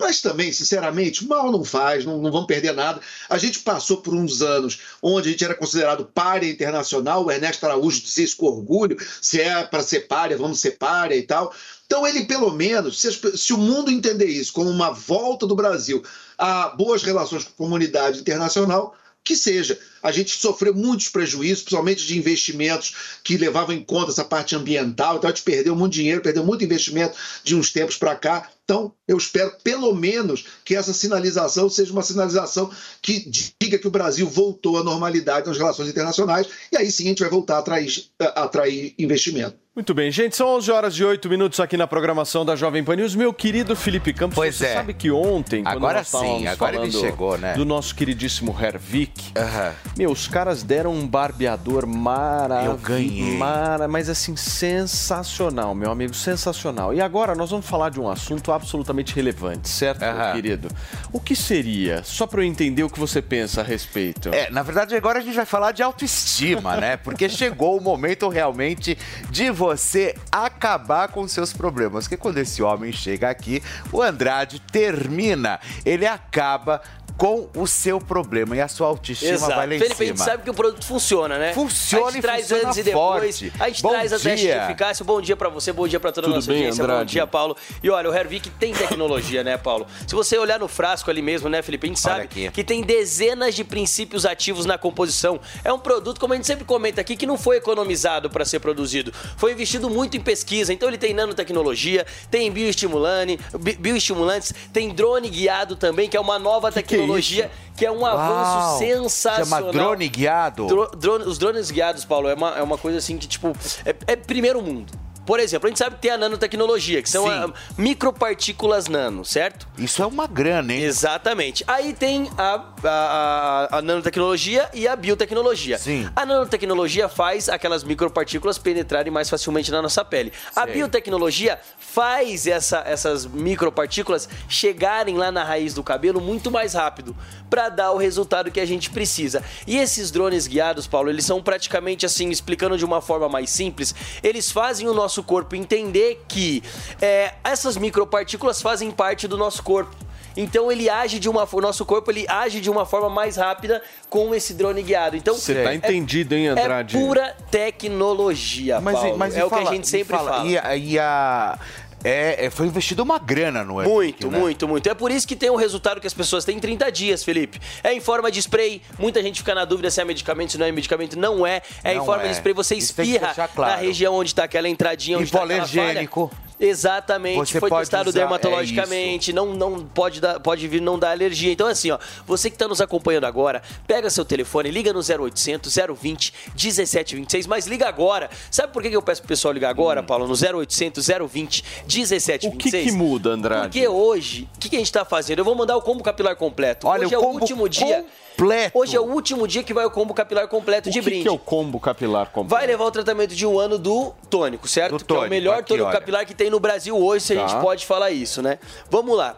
Um ano de tratamento Do vai tônico. garantir o shampoo de brinde, Tá. O shampoo vai de garantir brinde. as ampolas de brinde As ampolas e também. vai garantir o Regener, que é pra dar Deus ao o branco, Regener, Felipe. porque você usando o Regener, você traz a cor do seu cabelo novamente. E a cor natural, tá? O, Regener, Ele, Regener- não, ele não é um produto que é a tintura. Porque geralmente quando você pensa em tirar o cabelo É. branco, você pensa em pintar o cabelo. O Regener Ele não. traz ele, de novo. Exato, ele vai lá na célula, lá na, na raiz do cabelo e faz a, raiz do cabelo produzir, a- produzir a célula de melanina que Regener- devolve a cor natural do Então cabelo. tem uma memória no DNA, é isso, né? Exatamente. Não, é sensacional. E ó, vai de brinde pra você que liga agora no 0800 020 1726. Lembrando, levou o tratamento de um ano, garante shampoo, garante as ampolas e garante o Regener de brinde. Então assim, Paulo, perder cabelo ninguém gosta, ninguém quer. A pessoa fica triste quando começa a perder cabelo, quando começa a ficar calvo, careca, é um desespero, é um desespero realmente. Então assim, Não, você é que tá muito nos ruim. acompanhando agora, teve gente, Paulo, que chegou lá até mandar uma mensagem pra nós lá, é, não gostando muito que a gente tava comparando o calvo com o careca.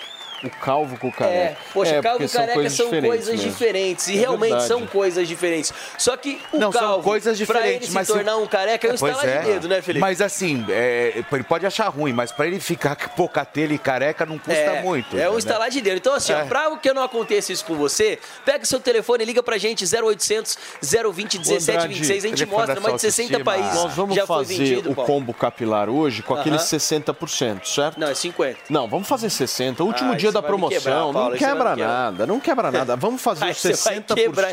Não, fizemos a semana inteira de Tá, então be- 60%. 60%? 60% mais esse combo Mas o sensacional. combo, Paulo, maravilhoso. Vamos fazer o seguinte: como hoje é o último dia do Regener de brinde, que a gente vai dar no combo capilar, Que hoje traz é o novamente a cor do seu cabelo. Exatamente, ó. Você vai ligar no 0800 020 1726. Você que tá perdendo cabelo, que tá vendo o cabelo indo ralo abaixo, tá vendo o cabelo no travesseiro, na pia, no box do banheiro, na escova de cabelo, aquele tufo de cabelo caindo, você vai usar o tônico capilar capilar para resolver esse problema, para estancar a queda e para estimular o crescimento do seu esse fio. é o. Vai levar o tratamento de um ano do Hervik. Do Hervik. Aí vai levar o Hervik, o Regener de O brinde. Regener, vai esse levar o aqui. shampoo de brinde e as ampolas de brinde. E Paulo, vou disponibilizar dois lotes hoje. Hum. Dois lotes acaba rapidinho, são os 400 primeiros. Então, para você aproveitar agora, Dois lotes são quantos dia, produtos? Dois são lotes, 400. 400 primeiros. Então, você vai fazer o 400 seguinte: primeiros. dois lotes com 60% Uau, de mais desconto. o combo? 60% de desconto no tratamento de um ano, mais o Boa. combo capilar completo, mais as Ah, ampolas, o shampoo e o isso. Regener, Paulo. 0800 020 17 Abriu a 26. loja, Fala que tava meu. ouvindo o Morning Show e garante, porque essa promoção aqui é a maior que a gente Só já fica fez. careca com falha na barba se você quiser. Liga Obrigado, 0800 Andrade. 020 1726. Valeu, turma. Gente, olha só, Fê, vamos chamar a Miriam Spritzer Miriam agora? Spritzer, pode chegar, pode chegar, porque olha só, banido do Oscar, o Will Smith, subiu ao palco pela primeira vez, pela primeira vez após tapa é, no palco do Oscar 2022. E a Miriam Spritzer, maravilhosa, ela vive no tapete vermelho. Conta pra gente essa história toda, Miriam. Então, Will Smith, ele foi, todo mundo sabe que ele tá barrado no Oscar pelos próximos 10 anos, né? Ele mesmo se for indicado, não tá autorizado a frequentar nenhum ambiente, nenhum ambiente não, mas nenhum evento do Oscar. E, claro, tem várias outras premiações de cinema em Hollywood, e essa foi uma delas em que ele recebeu um prêmio ah, pelo conjunto da obra dele, principalmente pelo filme Emancipação, ah, que foi lançado esse ano pela Apple TV Plus. E ele já tinha recebido um outro prêmio mais cedo, ah, no início dessa temporada de premiações, como melhor ator, mas ele não compareceu. Então ele resolveu comparecer a essa premiação chamada ah, AAFCA, que é a African American Film Critics Association, né, que é a Associação de Críticos de Cinema Afrodescendentes, afro-americanos. Então, ele apareceu para receber essa premiação, que foi muito sobre a carreira dele, e não comentou nada sobre o tapa no Oscar. Ele apenas comentou sobre a produção do filme, agradeceu né, a homenagem, agradeceu o prêmio e agradeceu a família dele que estava ali presente com ele para para encarar essa primeira aparição na cena das premiações. Também temos a notícia, né, que o Chris Rock, que foi quem levou o tapa no Oscar, estava aguardando, não comentou nada a respeito disso até então, mas tudo indica que ele vai falar sobre o Oscar no especial dele da Netflix, que vai estrear esse final de semana. Olha que maravilhoso. Sensacional. bom, a expectativa é grande, né, Fê? Principalmente aí por essa subidaça de Will Smith no palco, depois de um fato que ficou absolutamente marcado na história da premiação, né, Mia? Mas olha, eu achei. é, foi uma eu- coisa bem ousada. Bem ousada. É bem Exatamente. ousada, mas também eu acho que merecido. né? A gente pode ter ficado um pouco assustado. Obviamente que não é a melhor forma de você resolver uma situação, mas eu acho que quando você mexe com família, tudo vale a pena. Gente, olha só, o fenômeno Ronaldo teve as contas bancárias bloqueadas pela Justiça de São Paulo por conta de uma dívida de um milhão de reais. Ronaldo deve pagar a dívida caso a empresa de fundos de investimentos que move o processo vença a ação que ainda não foi julgada. O bloqueio também é uma garantia para o caso das empresas não conseguirem, né? Para caso as empresas não conseguirem pagar esse crédito, Fê. Mas então, Paulinho, mas é o seguinte, ainda é possível, na verdade, recorrer da decisão. E os advogados do ex-atleta questionam a determinação eh, de incluir o nome do ídolo do futebol no processo. Segundo a defesa do fenômeno, para que os sócios acusados tenham as contas bloqueadas, é necessário provar que as empresas processadas não têm patrimônio suficiente para garantir o pagamento da dívida. Muito bem. E aí, o que, que vocês acham sobre isso, hein, Dani?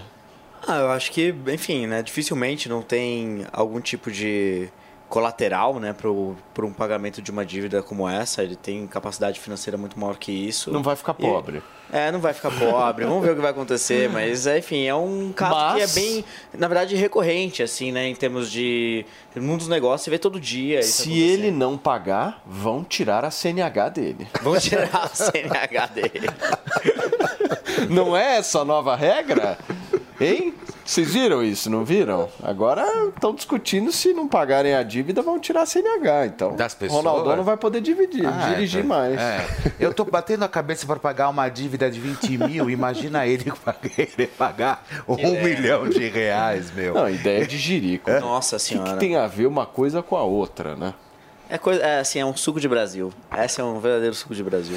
Muito bem. Fê, agora aquele momento que a gente tanto aguardou. Nós queremos saber o que, que você separou pra gente da Paula Burlamar. Ah! O mais novo amor. Sabe de quem? Sabe de Ah, quem? Sabe de quem, meu amigo querido do- Mano amigo Ferreira? do Daniel. Do deputado federal André Janones. É isso mesmo, senhores. Paula Burlamark está conhecendo um pouquinho mais o deputado federal de Minas Gerais. Não, tá conhecendo não, eles estão juntos mesmo, estão É? namorando, é, pois é. Olha só, na verdade é o seguinte, olha, a Paula Bulamark, né, pessoal, a atriz, a grande atriz aí que despontou, na, principalmente no ano de 1996, ela, o que, o que aconteceu? Eles se conheceram, ela com 56 anos, ele com 38 anos, e aí a Paula Bulamark, Bur, Bular, Burlamac, Burlamac. Burlamac, A capa da só. Playboy dela Capa da época. Playboy, cadê a capa da Playboy? Aí, ó. Em 1996, direto do túnel do Ô, tempo. Fê, a capa e olha, da tá lá Playboy tá escrito- esgotado. Tá escrito Paula Burla Máquina. Burla Máquina. E você sabe quanto, quanto está sendo vendida a revista dela no shop, na, na Shopee tem. É verdade. É só você entrar lá na Shopee que você compra a revista dela de 1996. Tá, Ela tá um pouquinho diferente hoje, pessoal, mas assim, ainda você vê que ele sempre, o Janone, né, ficou se interessado por ela porque ela realmente. a cara Mas na realidade eu acho que. E aí, quem olha tem bom- só. Quem tem mau gosto é ela, no final de contas. né? É, ele com 38, Fala ela com assim. 56. E aí, tá, olha, você pode encontrar a 5 reais a revista. E aí, a 5 é. E também tem a 12, e tem também a 12 reais. Vocês podem escolher aí, depende muito de como. Livre mercado, Mas o né? importante, livre mercado. O importante é que os dois estão juntos, vivendo uma relação um tanto quanto amorosa. E eu acho interessante. Ela nunca despontou realmente na carreira, né? Ela é conhecida, ela tem uma, uma, um trânsito bacana ali nas novelas, fez algumas participações, mas a gente não pode falar que a Paula Bur Burlamac é aquela atriz realmente de, de, de, de trazer aquele alvoroço midiático. Agora, quem não despontou foi o Janones, né? Com o, governo Janones. Lula, né? É, Você é, estava o- mencionando da carreira da Paula Burlamac, mas eu acho que a expectativa do Janones era de ser ministro, né? Eu acho que, na verdade, o Não Janones, tinha? ele, eu acho que ele quer. Ele não quer, se doou pra isso? É, é engraçado como eles sempre pegam, né, assim, essas mulheres pra namorar. Eu nunca sei se é verdade amor ou se é pra dar uma sacudida na mídia, sabe? Uma divulgação, enfim, tal. Não sei, eu acho tudo isso muito estranho. Mas, enfim, né, quem sou eu pra achar alguma coisa, né? O Janones- Dá a César o que é de César, não é? Dá a Daniel o que é de Daniel. O Janones é uma figura exótica da, da nossa política, né? Ele tentou se colocar durante a campanha como uma espécie de Carluxo do, É. do Lula, né? É verdade, Tentando- né? Não, eu Foi acho que bem ele isso tinha mesmo. Candidato a expectativa de, Carluxo. de, de ministério. Ah, com eu, certeza. Mas eu não certeza. sei, porque o Ministério tem que trabalhar muito, né, gente? Mesmo pra fazer besteira. Ô Marina, é se você coisa- precisasse pegar algum famoso, qual você pegaria? Eita, Eu sou bem casada. Você já é casada, Marina? Sou, Ah, eu uma não filha sabia. linda de seis anos, Imagina, aliás. eu não sabia que você era casada. É, o meu galã. Tem o meu. Beijo pro galã. Muito bem. Ale, você quer falar um pouquinho de Janones aí? Não, eu queria lembrar que a Paula Burlamac, ela ganhava muito as manchetes quando ela, ela era muito amiga e próxima da Paula Lavigne e do Caetano Veloso, né? Olha, era, maravilhoso. Era um trio curioso, né? A máfia do Dendê. Muito bem. Fê, deixa eu te fazer uma pergunta. É, verdade que vazou o ganhador do The Masked Singer Ah, e Brasil? agora a roda exclusiva na tela, vamos chegar, porque olha só, nada, nada, nada fica fora dos olhares apurados aqui do nosso Morning Show. 500 mil reais foi gasto nessa edição do The Masked Singer Brasil, justamente para não vazar nenhuma possibilidade de descobrir quem é o grande vencedor dessa edição, comandado ali por Ivete Sangalo, e que na verdade a próxima pode vir com Sabrina Sago. E aí, aí acontece o seguinte: olha só, e vazou. É a Vitória Régia, pessoal, olha só. Vitória Régia, que na verdade é a Fly, que participou do Big Brother Brasil 20, ela que na verdade foi a grande vencedora. A edi- ó, o programa que ela ganhou vai ao ar no dia 23 de, de, de abril e ela é a grande vencedora que tava, ela ficou entre ela e a abelha rainha, né? E aí quem na verdade levou a melhor foi a, a Fly que ganhou 150 mil reais do, do, do, do jogo. E a expectativa agora é que Sabrina Sato assuma. Então, tá, esse movimento tá muito grande, que a Sabrina, ela caiu como uma luva no programa, né? Até porque eu acho que a Sabrina, ela vive fantasiada, essa é a grande verdade. Então, acharam alguma semelhança ali, né? E aí, o que, que rolou foi isso. Eu acho que é, tanto a, a Endemol, que é a dona realmente do, do próprio formato, como também é, a própria Rede Globo de televisão, é, eles, na hora que a Sabrina entrou, a quantidade de anúncio é, é, começou a aumentar. Então eles pensaram, e a Sabrina se saiu muito bem na performance dentro do programa como jurado, ali dividido com Matheus Solano, Thaís Araújo, enfim, até o próprio Eduardo Sterblich, né? Que era daqui da Jovem Pan, inclusive. E aí é, agora começa essa movimentação realmente em colocar a Sabrina para a edição de 2024. Muito bem, gente, vamos voltar a falar um pouquinho sobre a entrevista de Lula à Rádio Band News. O presidente admitiu a possibilidade de indicar o advogado Cristiano Zanin ao cargo no Supremo Tribunal Federal. Zanin é conhecido por cuidar dos processos criminais de Lula. O presidente também disse que, mesmo se indicar três ministros, não vai ter influência sobre as decisões da corte. Eu quero entender se você acredita nisso, meu querido Alexandre Borges. Não acredito, mas eu acho que essa porteira foi aberta pela indicação no governo passado do terrivelmente evangélico, né, o André Mendonça e o, o, Cássio Conká, Nunes Marques, enfim, essa turma que destoou muito do resto eh, do STF. O Lula, ele indicou, no tempo dele, do tempo da Dilma, eles indicaram eh, alguns eh, ministros para o STF que foram extremamente lavajatistas e, inclusive, negaram habeas corpus para ele sair da cadeia. Depois eles mudaram de ideia, mas o Lula ficou 580 dias preso, em parte por decisão de ministros indicados por, por Lula e por Dilma. Né? Então, assim, você. eh, aí depois, quando vira ah, o governo Bolsonaro e aí bota aqueles dois que eram os viraram os ministros bolsonaristas da corte, o Lula falou: ah, quer saber? Agora que a festa é essa, eu vou também festejar. E ele deve botar, ao que tudo indica, porque ele não negou, ele foi perguntado e falou explicitamente que ele cogita o Zanin, ele vai botar nada menos que seu próprio advogado. Né? Porque naquele tempo, o, o, o, o- quando o Toffoli foi indicado, o Dias Toffoli, ele já tinha sido advogado do PT e do Zé Dirceu. E aí foi um escândalo. Mas a atuação do Dias Toffoli como ministro do STF, verdade seja dita, não foi uma, uma não foi partidário. Né? Ele não só não beneficiou diretamente o Lula em grandes casos, como ele até chegou a ser simpático ao Bolsonaro no governo dele, em alguns acordos, algumas coisas que a gente falou ao longo daquele período. Agora não, agora se botar o Zanin, a possibilidade de você ter um ministro claramente lulista é muito grande. Mas a direita, nós, nós estamos um pouco sem moral para criticar por causa disso, né? por causa de André Mendonça e de Cássio Nunes Marques. Muito bem. Você- discorda do Alexandre, né, Marina? Discordo, porque eu acho que isso aí vem de muito antes do Bolsonaro, né? As indicações. É, agora, acho que talvez seja o máximo, né? Meu advogado, meu Supremo, né? O programa Meu Advogado, Meu Supremo aí, é, que é inacreditável.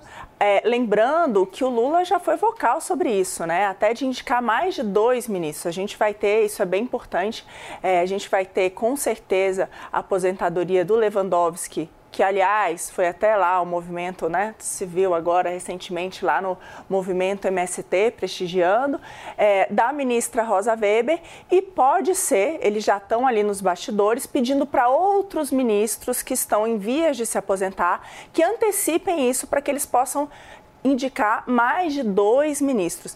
E qual que é a ideia aqui, que eu acho que é, que é importante notar? Hoje em dia, um ministro supremo ele fica vitaliciamente, até ter que se aposentar aos 75 anos de idade.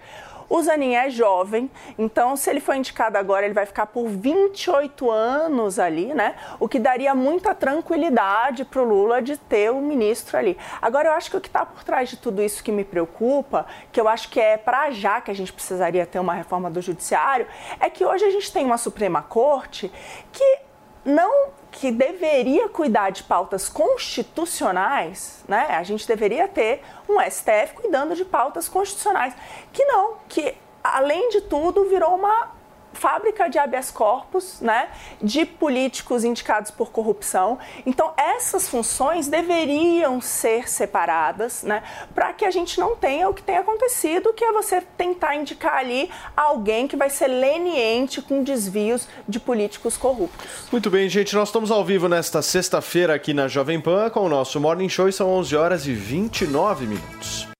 Sempre que algo nos emociona, nossa primeira reação é compartilhar com quem gostamos.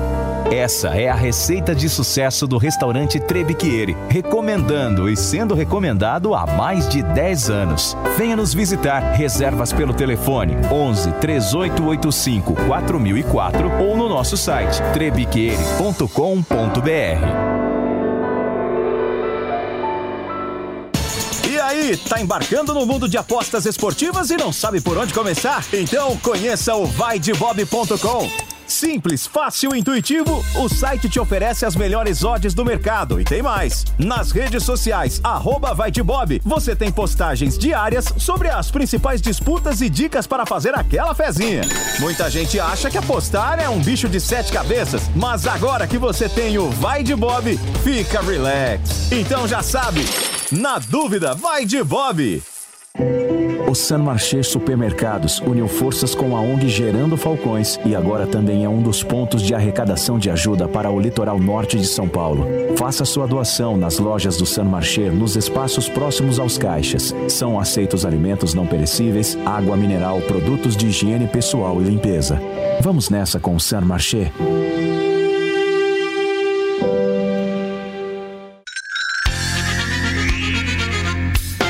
Jovem Pan apresenta Conselho do Tio Rico. Senhoras e senhores, meu nome é Daniel Zuckerman e este é o Tio Rico. no Fala, Conselho. Zuki. Toda vez que eu vou na tua casa, eu chego lá, pode ser três da tarde, uma hora da manhã, você e a Betina adoram assistir o mesmo filme. Se, se eu mentir, você me fala aqui na minha cara. Você lembra? É o filme do Morgan Freeman lá com o Jack Nicholson. Você sabe qual que é? Adoro o Jack Nicholson. Aquele adoro. Nunca é tarde demais. Nunca é tarde demais e tem outro que eu gosto. São os Intocáveis. Também. Francês, é. Mas é o The Bucket List, né? Exato, adoro esse filme. A tradução seria bater as botas, seria, não é isso? É verdade. E o filme tem um ensinamento maravilhoso, né? Os personagens são dois principais lá, eles estão infelizmente, infelizmente eles estão com câncer no pulmão, se encontram. Ah, sim, eu adoro esse filme. Né? Eles Maravilhoso. são, tem um paciente terminal e aí eles resolvem fazer uma lista, 10 coisas pra fazer antes de morrer. Você com essa sabedoria, com esse cabelo branco que te traz tanto respeito, eu gostaria agora pra nossa audiência. Três coisas pra fazer antes de morrer. Não precisa ser 10 que nem tempo a gente tem. Três. Vou te falar, eu gosto, eu tenho uma sinergia muito grande com pessoas que viajam muito, Zuki. Quanto mais você viaja, mais você tem reflexão e conhecimento da tua própria existência, do teu país. Descobre uma cultura de nova. riqueza, de pobreza, de cultura. Eu adoro. Eu, quem viaja tem uma cabeça completamente diferente. Adoro. E, e um parente, você fala assim, quando você for viajar, vai pra Paris, sai e se perde. Adoro, Você é. fala, vai se perder. não, não pega roteiro. Se perde que você vai encontrar uma galeria, um museu que você nunca viu, vai sentar e ver uma música que você nem sabia que existia. E o- se perde na Exato. viagem. E hoje, com o celular na mão, com uma câmera, você guarda isso e explora cada vez mais. Boa. E aí vem o meu segundo ponto. Qual seria? Conhecimento. Porque Conhecimento. O, porque o cara que viaja e ele tira uma foto de uma obra de arte, ele fala, tá bom, esse artista aqui é, sei lá, Rothschild, mas quem que é esse cara? E aí mergulhar nesse conhecimento de fora traz uma, uma expansão da mente que eu adoro, eu sou viciado nisso. Eu, eu- teve uma época, Zuki, que eu fiquei viciado em, em saber como era feito o Murano na Itália, e a gente viajava 50 vezes para Murano para ver como era feito. é maravilhoso. Isso pra mim é, é o, o creme de la creme. Perfeito. E o terceiro Terceiro e último agora, anotem. é um legado. Ah. Porque os dois primeiros são pra você, é conhecimento e viajar. E agora, quando você vai embora pra outro, sei lá onde, pro céu, pro, sabe lá onde você vai, tem que deixar um legado pra quem fica. Porque o conhecimento ele pode ser transferido pra alguém. Você- Mesmo depois que você olha. Por isso que a gente tem um Instagram. Entendeu? E a gente faz esses conselhos.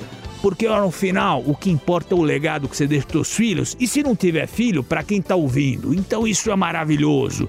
Conhecimento, viagem e legado. Esse é o recado. Você me emociona tanto que você é o professor que quer sempre que o aluno seja mais inteligente. É isso aí. Emocionante. Conselho do tio Rico aqui na Jovem Pan. Beijo grande. Conselho do tio Rico. Então isso seria muito bom exatamente por É. isso, porque muitos dos senadores hoje foram eleitos com base nisso. Mas eu vejo que tem que ir além disso, porque tudo bem, então, ah, então tá, coloca o Zanin, ele vai ficar 12 anos, né? O que que é- Também é preocupante. Então, eu acho que o grande problema hoje em dia dessa politização é que o judiciário está fazendo um papel de legislativo muitas vezes, de executivo muitas vezes, como aconteceu na questão ali da Covid, e isso é muito prejudicial. Agora, por quê? Porque vai, tudo sobe para o STF, né? É, eles julgam um número de processos que não tem paralelo em nenhum outro lugar do mundo. Então não deveria ser isso, a gente precisa separar isso. Então, uma coisa é uma corte constitucional, outra coisa é uma corte que vai julgar políticos. Isso tem que ser separado, né? Senão a gente vai ficar sempre elegendo aqueles amigos que vão te defender se você tomar algum processo. Aí é muito ruim. Muito bem, meu querido, posso só passar para o nosso Alexandre Borges, que ele ainda não falou sobre esse tema, eu quero te ouvir, Ale. Não, só para dizer o seguinte, eu acho que a gente tem que ser justo. Eu teria escolhido o Toffoli? Não, mas se você olhar a carreira do Toffoli no STF, ele foi um ministro petista? Fez decisões para o PT? Por exemplo, foi citado o Ricardo Lewandowski. O Ricardo Lewandowski tinha amizade com a família do Lula, pelo que se sabe ali, São Bernardo e tal, mas ele foi o cara que presidiu a sessão que fez o impeachment da Dilma Rousseff. Então, assim, é, é, alguém imagina o André é, é, Mendonça presidindo uma sessão de impeachment do Bolsonaro? Entendeu? Então, assim, a gente tem que botar as coisas em, em- em escala. O André Mendonça, por exemplo, ele foi AGU, foi ministro da Justiça do governo Bolsonaro, ele perseguia as pessoas usando lei da segurança nacional. Por exemplo, o- aquele caso ridículo de Tocantins, que um empresário botou um, um outdoor escrito que o Bolsonaro não valia um pequi ruído. Eu nem sabia o que era pequi, tive que procurar no Google, é uma fruta. E, e- e, assim, ele foi processado pela Lei de Segurança Nacional. Essa gente que supostamente é defensora da liberdade de expressão. Então, assim, é uma. É uma é- essas pessoas foram indicadas. O, o- o Joaquim Barbosa foi o maior perseguidor do PT na época do mensalão e foi indicado pelo Lula. Então, assim, eu acho que né, a gente só precisa ter um pouco de justiça e botar o pé no chão. E, se usa, e eu sou contra a indicação do Zanin, tá? Agora, eu não vi, por exemplo, o Lula, ele botou na corte eh, eh, o Carlos Alberto Menezes de Direito, foi um dos, dos ministros do STF, que era um cristão conservador, que era o cara mais de direita que eu já vi no STF na minha vida. Foi indicado pelo Lula. Em seis meses ele teve um câncer e morreu. Ficou muito pouco tempo. Mas ele era uma indicação de alguém que era extremamente conservador, deve pensar, pensava tudo diferente do Lula. Deixa eu te fazer uma pergunta. Você falou que você é contra a indicação do Zanin. Por quê? Eu quero entender do ponto de Porque vista. eu acho que o Zanin Porque ele, pode- ele é o advogado do Lula. E pela história, pelas declarações do Zanin, tá na me parece regra, que turma. ele sim, ele pode ser na um regra. defensor do Lula. Ele pode ser o primeiro ministro realmente lulista. O Lula indicou um monte de gente, a, a Dilma indicou um monte de gente, mas os indicados por eles não agiram como ministros lulistas. Esse é meu ponto. Agora, o Zanin me parece, principalmente depois da porteira aberta pelo André Mendonça, pelo Cássio Nunes Marques, que ele pode vir a ser o primeiro ministro que haja como um lulista, que ele seja um representante do Lula no STF. E é por isso que me incomoda, eu prefiro que não seja ele e que o Senado, como foi muito bem dito, faça o seu papel, sabatine e eventualmente não aceite esse nome. Eu acho o seguinte, no momento em que quando- o Senado aceita, o Senado é sócio, ele é cúmplice. Da mesma maneira que o Senado fez com a PGR, com Augusto Aras. Não só aceitou, como aceitou a recondução dele. Então, a partir daquele momento, o Senado, o Senado é cúmplice. Mas eu acho que tem um ponto importante, meu querido Alexandre Borges, porque quando a direita teve no poder, o que, que a direita fez em relação a isso? manteve a mesma coisa que nós já vemos no Brasil há tantos anos. Agora, o que, que o Lula está fazendo? Ele está seguindo o prumo dele. Por quê? Porque a direita foi lá e fez igual. Mas não sabe fez uma coisa, mudança. sabe uma coisa Esse que é eu o acho, problema. Paulo? Que a gente Então tá aí vocês momento... olham pro Lula e falam assim: a culpa é do Lula. Não é culpa do Lula. O ponto é o seguinte: a direita teve no poder e a passaram quatro anos e ninguém fez nada em relação a isso. Pelo contrário, mantiveram a mesma coisa. Mas, na, mas na real, o que eu tenho visto é que essa- o posicionamento é, é negativo com relação a essa nomeação. Dito isso, tudo que acontece hoje na política é um, um reflexo de um histórico do que aconteceu. Você vai esticando a corda, vai esticando a corda, as pessoas que vêm em seguida vão avançando. Isso é natural para tudo na política. Então, facilmente, eu acho que ninguém aqui vai discordar que isso é reflexo de um histórico que já aconteceu nos últimos anos, Sem que foi dúvida. estressado e que o governo Bolsonaro foi também muito responsável por estressar várias dessas, Muito dessas regras e convenções estabelecidas como nomeação de tríplice lista, como diversos outros pontos. E que é, hoje quem é de direita tem que olhar para isso e quem ainda apoia e defende o Bolsonaro não pode criticar isso. Porque é o seguinte, o que me incomoda é o seguinte, é o cara olhar pro Cristiano Zanin e achar um problema e achar que o André Mendonça tudo bem. Ah, Isso aí me incomoda, entendeu? Porque o cara ele não tá julgando o fato. Ele tá julgando o time que ele tá. Exato. Aí beleza. E Ok. agora também Se vale nivelar o criticar cara- porque eu tô nesse time, E nivelar o profissional dúvida. Zanin concordo- eu concordo porque com ele é advogado do Lula também não tem sentido. É, não eu concordo com, com, com esse ponto, Paulo, mas uma coisa que eu quero chamar a atenção é o seguinte: a gente está num momento onde a democracia no mundo está vivendo uma crise e no Brasil também. A gente não pode esquecer que tivemos uma eleição polarizada, que tem uma parcela importante da população de lado a lado fanatizada, e que nós precisamos retomar uma construção institucional que fortaleça a democracia. Fortalecer a democracia é zelar pela reputação de suas instituições-chave. É então, a gente precisa que o Supremo não apenas seja a mulher de César, mas que seja que não, não, como a mulher de César, não apenas seja honesta, mas pareça honesta. Então, a gente precisa recuperar a credibilidade do judiciário, afastando essa imagem de politização. O- o que é uma medida básica para isso? Pô, não pode ter um advogado criminal de um político como ministro do Supremo. É uma questão, na minha visão básica, de defesa da democracia, de defesa da institucionalidade, de defesa da reputação do Supremo e da imagem que o Supremo tem diante da população. Para aumentar a legitimidade do judiciário e fortalecer a democracia diante de toda a sociedade, a gente precisa evitar a indicação de ministros que sejam umbilicalmente ligados a um político. Mas, todavia, porém, isso está trazendo o aspecto moral da história. Do ponto de vista legal, não há nenhum tipo de problema. em Nenhum problema. isso. E aí, justamente isso é um dos pontos que a gente levantou aqui, que são os aprimoramentos necessários para as nomeações futuras de ministro do STF. Mas que é um prazo, um limite, é, é, que a pessoa nomeada já seja um magistrado de carreira. Tudo isso tende a minimizar a possível influência política que possa existir pelo parte do nomeado. A lei é ruim, precisamos É, aprimorá-la, tanto no caso da PGR quanto no caso dos ministros do Supremo. Você falou alguma coisa, Lê? Por favor. Eu falei, quer dizer, é, é, pa- no momento que passa pelo Senado, que é a Câmara Alta, que é os nossos legisladores, assim, que seria o, o correspondente ao que é na Inglaterra, a Câmara dos Lordes, os nossos sábios. No momento que passou pelo Senado, deixa de ser apenas responsabilidade do presidente que indicou.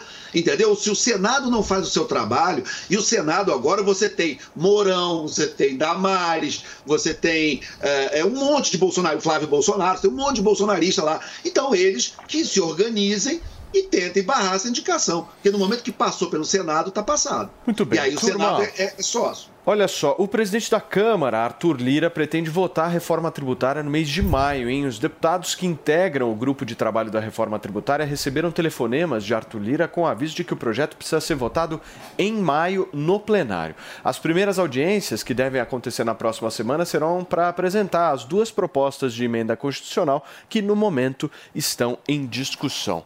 Alguém aqui manja dessas propostas que estão sendo discutidas, só rapidamente para a gente entender o que está em pauta. Por Ba- favor, Manuel.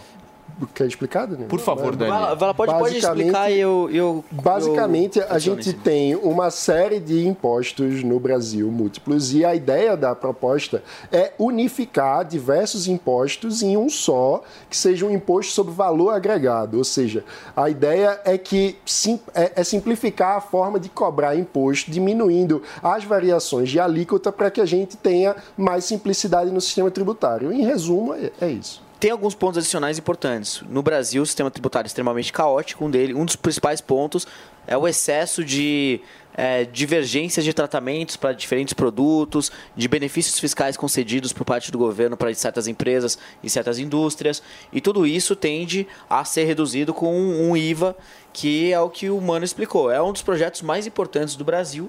É, ele é, já é fruto de uma discussão. Conforme a gente estava falando aqui agora, que todos esses avanços de destruição institucional é um histórico do que já aconteceu, às vezes isso também acontece de forma positiva. Então, a reforma é, tributária já é fruto de discussões de mais de duas décadas. Então, o Congresso já discutiu, diversas lideranças ao longo da sociedade Acho já que já discutiram. deu tempo de discutir. né? Já deu, Duas já passou. décadas, eu acho que já é um tempo já passou. aprimorado. É, foi até, na verdade, assim, sendo, eu tô sendo benevolente, porque no dia seguinte da Constituição em 88, o Rauli já estava lá falando de reforma tributária. Então, assim, é uma evolução da sociedade que tende a ser concretizado agora. A gente tem que prestar muita atenção nesse projeto, porque é um dos projetos que tem o maior potencial de melhorar o ambiente de negócios brasileiro. E se ele for bem implementado, a gente tem certeza aí que os resultados econômicos a médio e longo prazo vão ser muito bons para todos os brasileiros. né? Agora, o que, que muda do ponto de vista da aprovação do Lula futuramente com essa reforma? Não, que, que se ele acha, fizer uma Marina? boa reforma tributária, muda, porque sem dúvida um dos principais problemas do Brasil é isso, né? A gente vive num manicômio tributário, então ajudaria demais. A minha dúvida, e aí como é que vai afetar a nossa vida aí no curto prazo, é que dados os interesses, né? Porque para ter uma alíquota única significa que algumas vão ter que subir e outras cair. Ou seja, né? Vai ter muito grupo. Por que, que não andou ainda em duas décadas? Porque ninguém aceita perder. Então, é, o meu receio com tudo isso, e é um pouco do que a gente está vendo já com outras medidas, como aumento de imposto de importação, aumento de imposto de exportação, é, volta do tributo sobre os combustíveis, é, tentar taxar jogos eletrônicos e todas essas coisas, é que a gente vai acabar com o aumento de carga tributária, porque esse é um grande ponto, né? Se tinha um grande receio, por que, que a reforma ainda não passou? Porque sempre se teve uma ideia de que é o seguinte: se você não controlar os gastos, se você não controlar os gastos, qualquer reforma tributária vai ser uma reforma para aumentar os impostos. Ou seja, gente, para ser curta e grossa aqui, prepara os bolsos, porque a gente vai pagar mais caro em No tudo. final das, Agora, das o- contas é o, isso. o governo do, do PT, pelo menos, deu um sinal positivo que foi colocar dentro da equipe econômica uma das principais autoridades no debate eh, da reforma tributária, que é o Bernard Api. Isso a gente tem que reconhecer, né? Porque eh, seria muito. Eu, eu acho que esse cenário que que de grande assim é, aumento de impostos e tudo mais seria muito mais factível se o nome da pessoa que tivesse conduzindo esse processo fosse alguém menos crível. Eu acho que tem uma chance de segurar um pouco mais isso, mas eu também na minha leitura pessoal, vendo a atuação do Bernard Api, eu também entendo que ele politicamente não é tão realista. Então a gente vai ter alterações no projeto original, que no projeto que está sendo discutido, que é uma combinação do que já está sendo discutido no Congresso, no Senado e na Câmara há bastante tempo e que no final de contas pode trazer grandes avanços. Então o Agora- projeto em si é positivo. Ale, se tem um cara que tem o poder hoje no Brasil de aprovar a reforma, ele se chama Arthur Lira, né? Sem dúvida, é o príncipe do Brasil, né? É, foi um ponto interessante que foi levantado em relação ao que, que por qual é a relação eh, entre economia né, real e o sistema tributário. O sistema tributário do Brasil, por ser essa zona que é, com todo dia muda uma regra, um monte de impostos, é que é o seguinte: quanto maior a empresa, mais dinheiro ela tem para contratar contadores, advogados, para poder fazer ah, as declarações e pagar os impostos e, e que é uma estrutura que as pequenas e médias empresas têm muita dificuldade. Então, quando você tem um sistema muito complicado de impostos, o grande atingido é o pequeno e médio empresário. Você destrói a pequena e média empresa e, e você é, é, é, pega e acaba privilegiando essas grandes empresas que político adora ajudar, porque tem uma conta ali, uma conta corrente que um ajuda o outro. Então, o grande beneficiário é, é, é, na economia, quando você tem um sistema tributário que funciona bem, é o pequeno e médio empresário, que são os grandes é, é, promotores de emprego. O Brasil tem um problema sério de desemprego e se a gente quer empregar as pessoas, o Lula fica atacando, por exemplo, aplicativo, falando mal do Uber, falando mal do iFood, etc. Você quer resolver isso? Ajuda as pequenas e médias empresas. Faz um sistema tributário que elas consigam sobreviver. Aí elas sobrevivendo, elas vão gerar emprego e essas pessoas vão naturalmente ser absorvidas pelo mercado de trabalho. Muito bem, turma, são 11 horas e 48 minutos, Fê, desta sexta-feira. Sextamos por aqui e hoje, meu querido amigo, hoje é dia da gente pôr em prática os nossos palpites e curtir as melhores odds e promoções com o nosso vaidebob.com. Sobre o Vai de Bob, gente, bora estrear então março naquele up, fazer aquela fezinha nos seus eventos preferidos. Você topa? No vaidebob.com você pode e ainda ganha um presentaço para começar a apostar. Dá uma olhada nessa dica que eu vou te dar agora. Os novos, cadast... os novos cadastrados no vaidebob.com ganham um super bônus de boas-vindas e podem levar até 400 reais em bônus para palpitar nos mais variados esportes. E lá é você que manda, meu amigo. Agora, com a ferramenta Bet Builder, os jogadores podem fazer a sua própria festa, criando apostas únicas e turbinando muita cota- cotação por aí. Você tá achando pouco? Se liga que tem muito mais do que só esportes para você palpitar. Vamos falar de Big Brother Brasil. O BBB 2023, meu querido Felipe Campos, tá cada vez mais tenso. Neste último domingo, mais um paredão foi formado e a votação esquentou.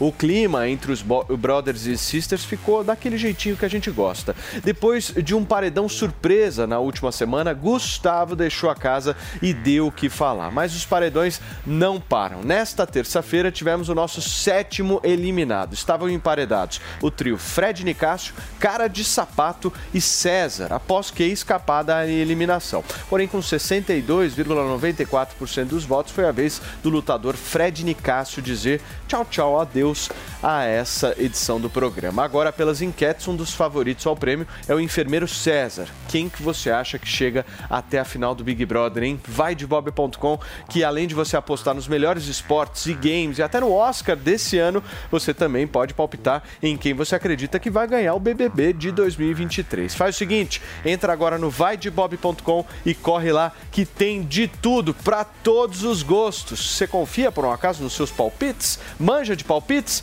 Na dúvida, então, Fê, o que, que a gente faz? Na dúvida, eu só vou de Bob. É isso aí, vai de bob.com, turma. Gente, vamos agora para as nossas dicas de séries, de filmes. Afinal de contas, hoje é sexta-feira, certo? ela chegou. Um momento relax A deste nossa Lady programa. Gaga. Nossa Lady Gaga da Jovem Pan, mais conhecida como Camila Pavão, está aqui sentadinha no sofá para contar pra gente o que, que saiu no streaming. Cá, bom dia. Bom dia, Paulo. Bom dia a todos que nos assistem e que nos ouvem aqui na Jovem Bom Pan. dia a todos, né? Assim, Bom dia a todos, bom dia a todos, bom dia a todos. a gente tá falando assim pra falar pra todas as câmeras, entendeu, gente? Tem muita câmera nesse estúdio, tô impressionada. Cá, e aí, tem coisa boa pra gente assistir final de semana? Olha, essa semana, pra vocês terem uma ideia, tem muita, muita estreia nos cinemas e também no streaming. Mas eu separei duas no streaming que já estão bombando aí, que tá fazendo maior sucesso. E você que gosta de música, viu, Paulo? Você vai gostar dessa primeira dica. Porque saiu lá no Prime Video uma série que não é baseada numa banda real, mas foi inspirada numa banda real. E ela é uma série muito especial porque o Prime Video sempre faz grandes produções e é uma série sobre um livro, é baseada num livro, de uma autora e é- foi um best-seller aí no The New York Times e chama Daisy Jones and the Six, é o nome da banda, né? E eles e essa essa série é sobre esse livro e o livro tá maravilhoso, como sempre, né? A gente sabe que o livro sempre é melhor que a série, então leiam o livro, recomendo. Mas conta a história de uma banda fictícia da década de 70 que começa ali na, em Los Angeles, é, através de uma moça chamada Daisy Jones, e ela se junta com um cara e eles formam uma banda que na verdade é um quinteto, não é um sexteto. e eles começam a fazer o maior sucesso. É uma banda no estilo de folk, rock. É maravilhoso, o som é incrível, só a coisa mais linda. O trailer vai rodar aí daqui a pouquinho, vocês vão ver um pouquinho o BGzinho do som do- da, da música. É fantástico, é É uma sensacional. série que vale a pena, né? Vale a pena. Ela tem um tom de documentário, né? É uma série contada num tom de documentário, mas sem perder aquele ar gostoso da série que a gente Ô, cara, gosta, sabe? Eu tenho uma dúvida muito grande, Fê. Qual que é? É o seguinte. Ela tá aqui pra- trailer, ela tá aqui pra tirar a tua Não, dúvida. eu tenho uma dúvida que é o seguinte. Você, meu, entende muito de séries, você entende de filmes. Eu quero entender assim, quantos planos você assina por mês de streaming? Porque tem tantos e a gente é obrigado a assinar Você todos, tem quantos né? aplicativos? Quantos cara? aplicativos você tem, ô Camila Pavão? Olha, eu tenho. Se eu contar pra vocês, é Tem muita aqueles coisa. chineses também? Os chineses não, a gente não faz nada assim por Mas baixo dos coreano panos, sabe? você tem. Coreano você não, coreano não. Na verdade é Netflix, Prime Video, Apple TV Plus, HBO Max, Star Plus e por aí vai. Paramount. Panflix. E Panflix, que é a principal, tá né? pensando o quê? que mais que a gente tem, meu amor? Me conta. Além dessa série no Prime Video, que tá muito legal, baseada nesse livro, corram lá pra- pra ler o livro, que tá incrível. A gente também tem no Disney Plus a terceira temporada de The Mandalorian, com o bichinho Grogu, sabe o Baby Yoda? Que Ele tá de volta com o Mandaloriano, eles estão aí numas novas aventuras maravilhosas. Pra quem assistiu a segunda temporada, vai ter que assistir uma outra série do universo Star Wars, que é o livro de Boba Fett, pra entender o porquê que Grogu e Jen Djarin se reencontram nessa série. Porque eles se separaram. Então quem assistiu sabe dessa trajetória dos dois, sabe os perrengues que eles passaram. Então precisa assistir o livro de Boba Fett, pelo menos uns três episódios ali, pra poder se situar e entender o que, que vai rolar nessa terceira temporada que o pessoal já Eu tá assim as amando. É demais, né? Adorei. É emocionante. Quem ama o universo Star Wars tem que aproveitar, tem que assistir, tem que maratonar. Você que não deu uma chance pro filme Star Wars, assista. É muito legal. É muito vale legal, a pena. é muito. muito legal. Vale pena, e você que não assistiu os filmes, a saga, a franquia toda, que é gigantesca, e quiser assistir a série isoladamente, não tem problema nenhum. Você vai entender a série, você vai se divertir, você vai se emocionar. Pra quem curte fantasia, é muito legal. go. Cá, rapidinho aqui, nós temos que dar uma informação. Morreu ontem o ícone do jazz, Wayne Shorter, aos 89 anos, no hospital de Los Angeles. Né? A informação foi confirmada, inclusive, pelo assessor do cantor ao jornal americano New York Times. Mas a causa da morte ainda não foi revelada. Ele foi uma verdadeira lenda, Lenda do, do sax, sax. né? Do saxofone. Do saxofone, exatamente. O Wayne Shorter, ele foi um dos grandes precursores do jazz na década de 60, fez muito sucesso. Para quem conhece Joe Contrane, vai entender o que eu tô falando. Joe Contrane foi um grande saxofonista, um dos precursores do, do novo jazz, né? De uma nova roupagem do jazz, mas lá atrás, né? Então, é, o Wayne Shorter, ele foi muito especial para esse cenário musical, porque ele fez parte da história do jazz e desses grandes Inclusive, músicos, o Milton né? Nascimento ontem tava desolado, Exatamente. meu. Ele e Milton Nascimento eram amigos íntimos. Eles gravaram um disco em 1975. É, Milton o chamou para gravar. Eles têm uma amizade incrível. Milton sentiu muito a morte dele. É, então, assim, eles gravaram muitas coisas. Wayne Shorter não gravou só com Milton Nascimento. Wayne Shorter gravou com Steely Dan, gravou com Johnny Mitchell, gravou com Carlos Santana, com Rolling Stones. Então, foi um grande saxofonista no cenário musical. É, 89 anos aí, viveu muito bem. Ele já estava doente, gente. é, Não informaram a causa da morte, mas ele já vinha passando por problemas de saúde, né? Mas é uma grande perda pra gente que ouve aí o jazz e sabe que esse músico fez grande Nossa, diferença. Lady Gaga. E ele também ele tem um grande diferencial de que ele foi um dos, um dos maiores improvisadores aí de jazz. Então, ele foi um grande compositor e ele tinha esse diferencial de ser um grande improvisador. Camila Pavão querida. participando aqui do nosso Morning Show. Gente, muito obrigado a vocês que ficaram com a gente no rádio. São 11 horas e 56 minutos. Ótimo final de semana. A gente volta segunda. E para vocês que estão na TV e no YouTube firmes e fortes, a Câmara Municipal da capital paulista aprovou um projeto de lei que prevê a criação de cotas no serviço público em empresas que prestam serviço para a prefeitura, né, para ex-presidiários. Segundo o texto, os concursos públicos da cidade terão de reservar 2% das vagas para que ex-presidiários e as empresas que prestam serviços à prefeitura devam destinar 5% de seus quadros. Agora, esse projeto será enviado para análise do prefeito de São Paulo, Ricardo Nunes. E eu quero saber a opinião desse projeto específico do nosso Alexandre Borges. Ale, como é que você vê isso?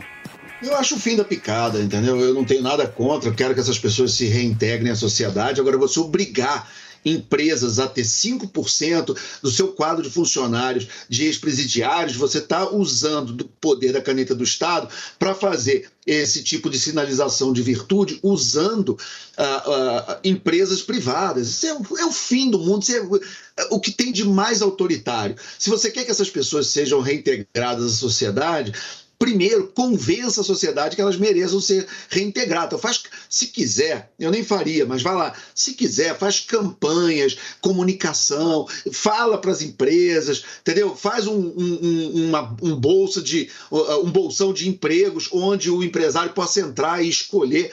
Tudo bem. Agora, obrigar, botar cota, ah, pelo amor de Deus, entendeu? Quantos segmentos do- do- de, de brasileiros estão aí desempregados, correndo atrás que nunca cometeram crime? Por que, que você vai deixar um ex-criminoso passar na frente na fila de alguém que está aí, que está ralando, que está que tá desempregado ou está no subemprego e correndo atrás para alimentar a família? É aquela. Você É. vai deixar esse cara É. para trás e vai deixar um ex-presidiário passar na frente? Ah, para com isso. É, é aquela velha história do Estado achar que vai solucionar as coisas, né? Isso E manifestar virtude. não é novo né? no De Brasil. uma maneira que. deixando para que outras pessoas paguem a conta, né? É, no final de contas, é, se quisesse fazer algo muito assim, com muita interferência, seria ah, algum tipo de desconto fiscal, algo assim, para quem tem esse nível de inclusão e por aí vai. Agora, cota.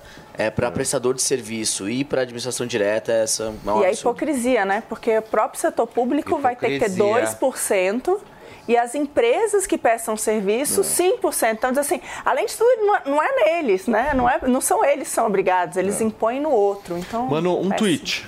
É, a política pública deve ser feita com base na criação de incentivos e não de imposições. Impor é autoritário. Sextou! Turma, finalizamos por hoje, hein, Felipe Sextou, Campos? sextou, sextou. Turma, muitíssimo obrigado pela audiência, pela companhia aqui Tchau, ao longo pessoal. dessa semana. Na semana que vem, se Deus quiser, a gente está de volta firmes, Firmes e e fortes, fortes. esperando cada um de vocês. Vocês ficam agora com o Pânico na programação da Jovem Pan. Ótimo final Pânico de semana. que arrebenta. Tchau, tchau. Beijo, pessoal.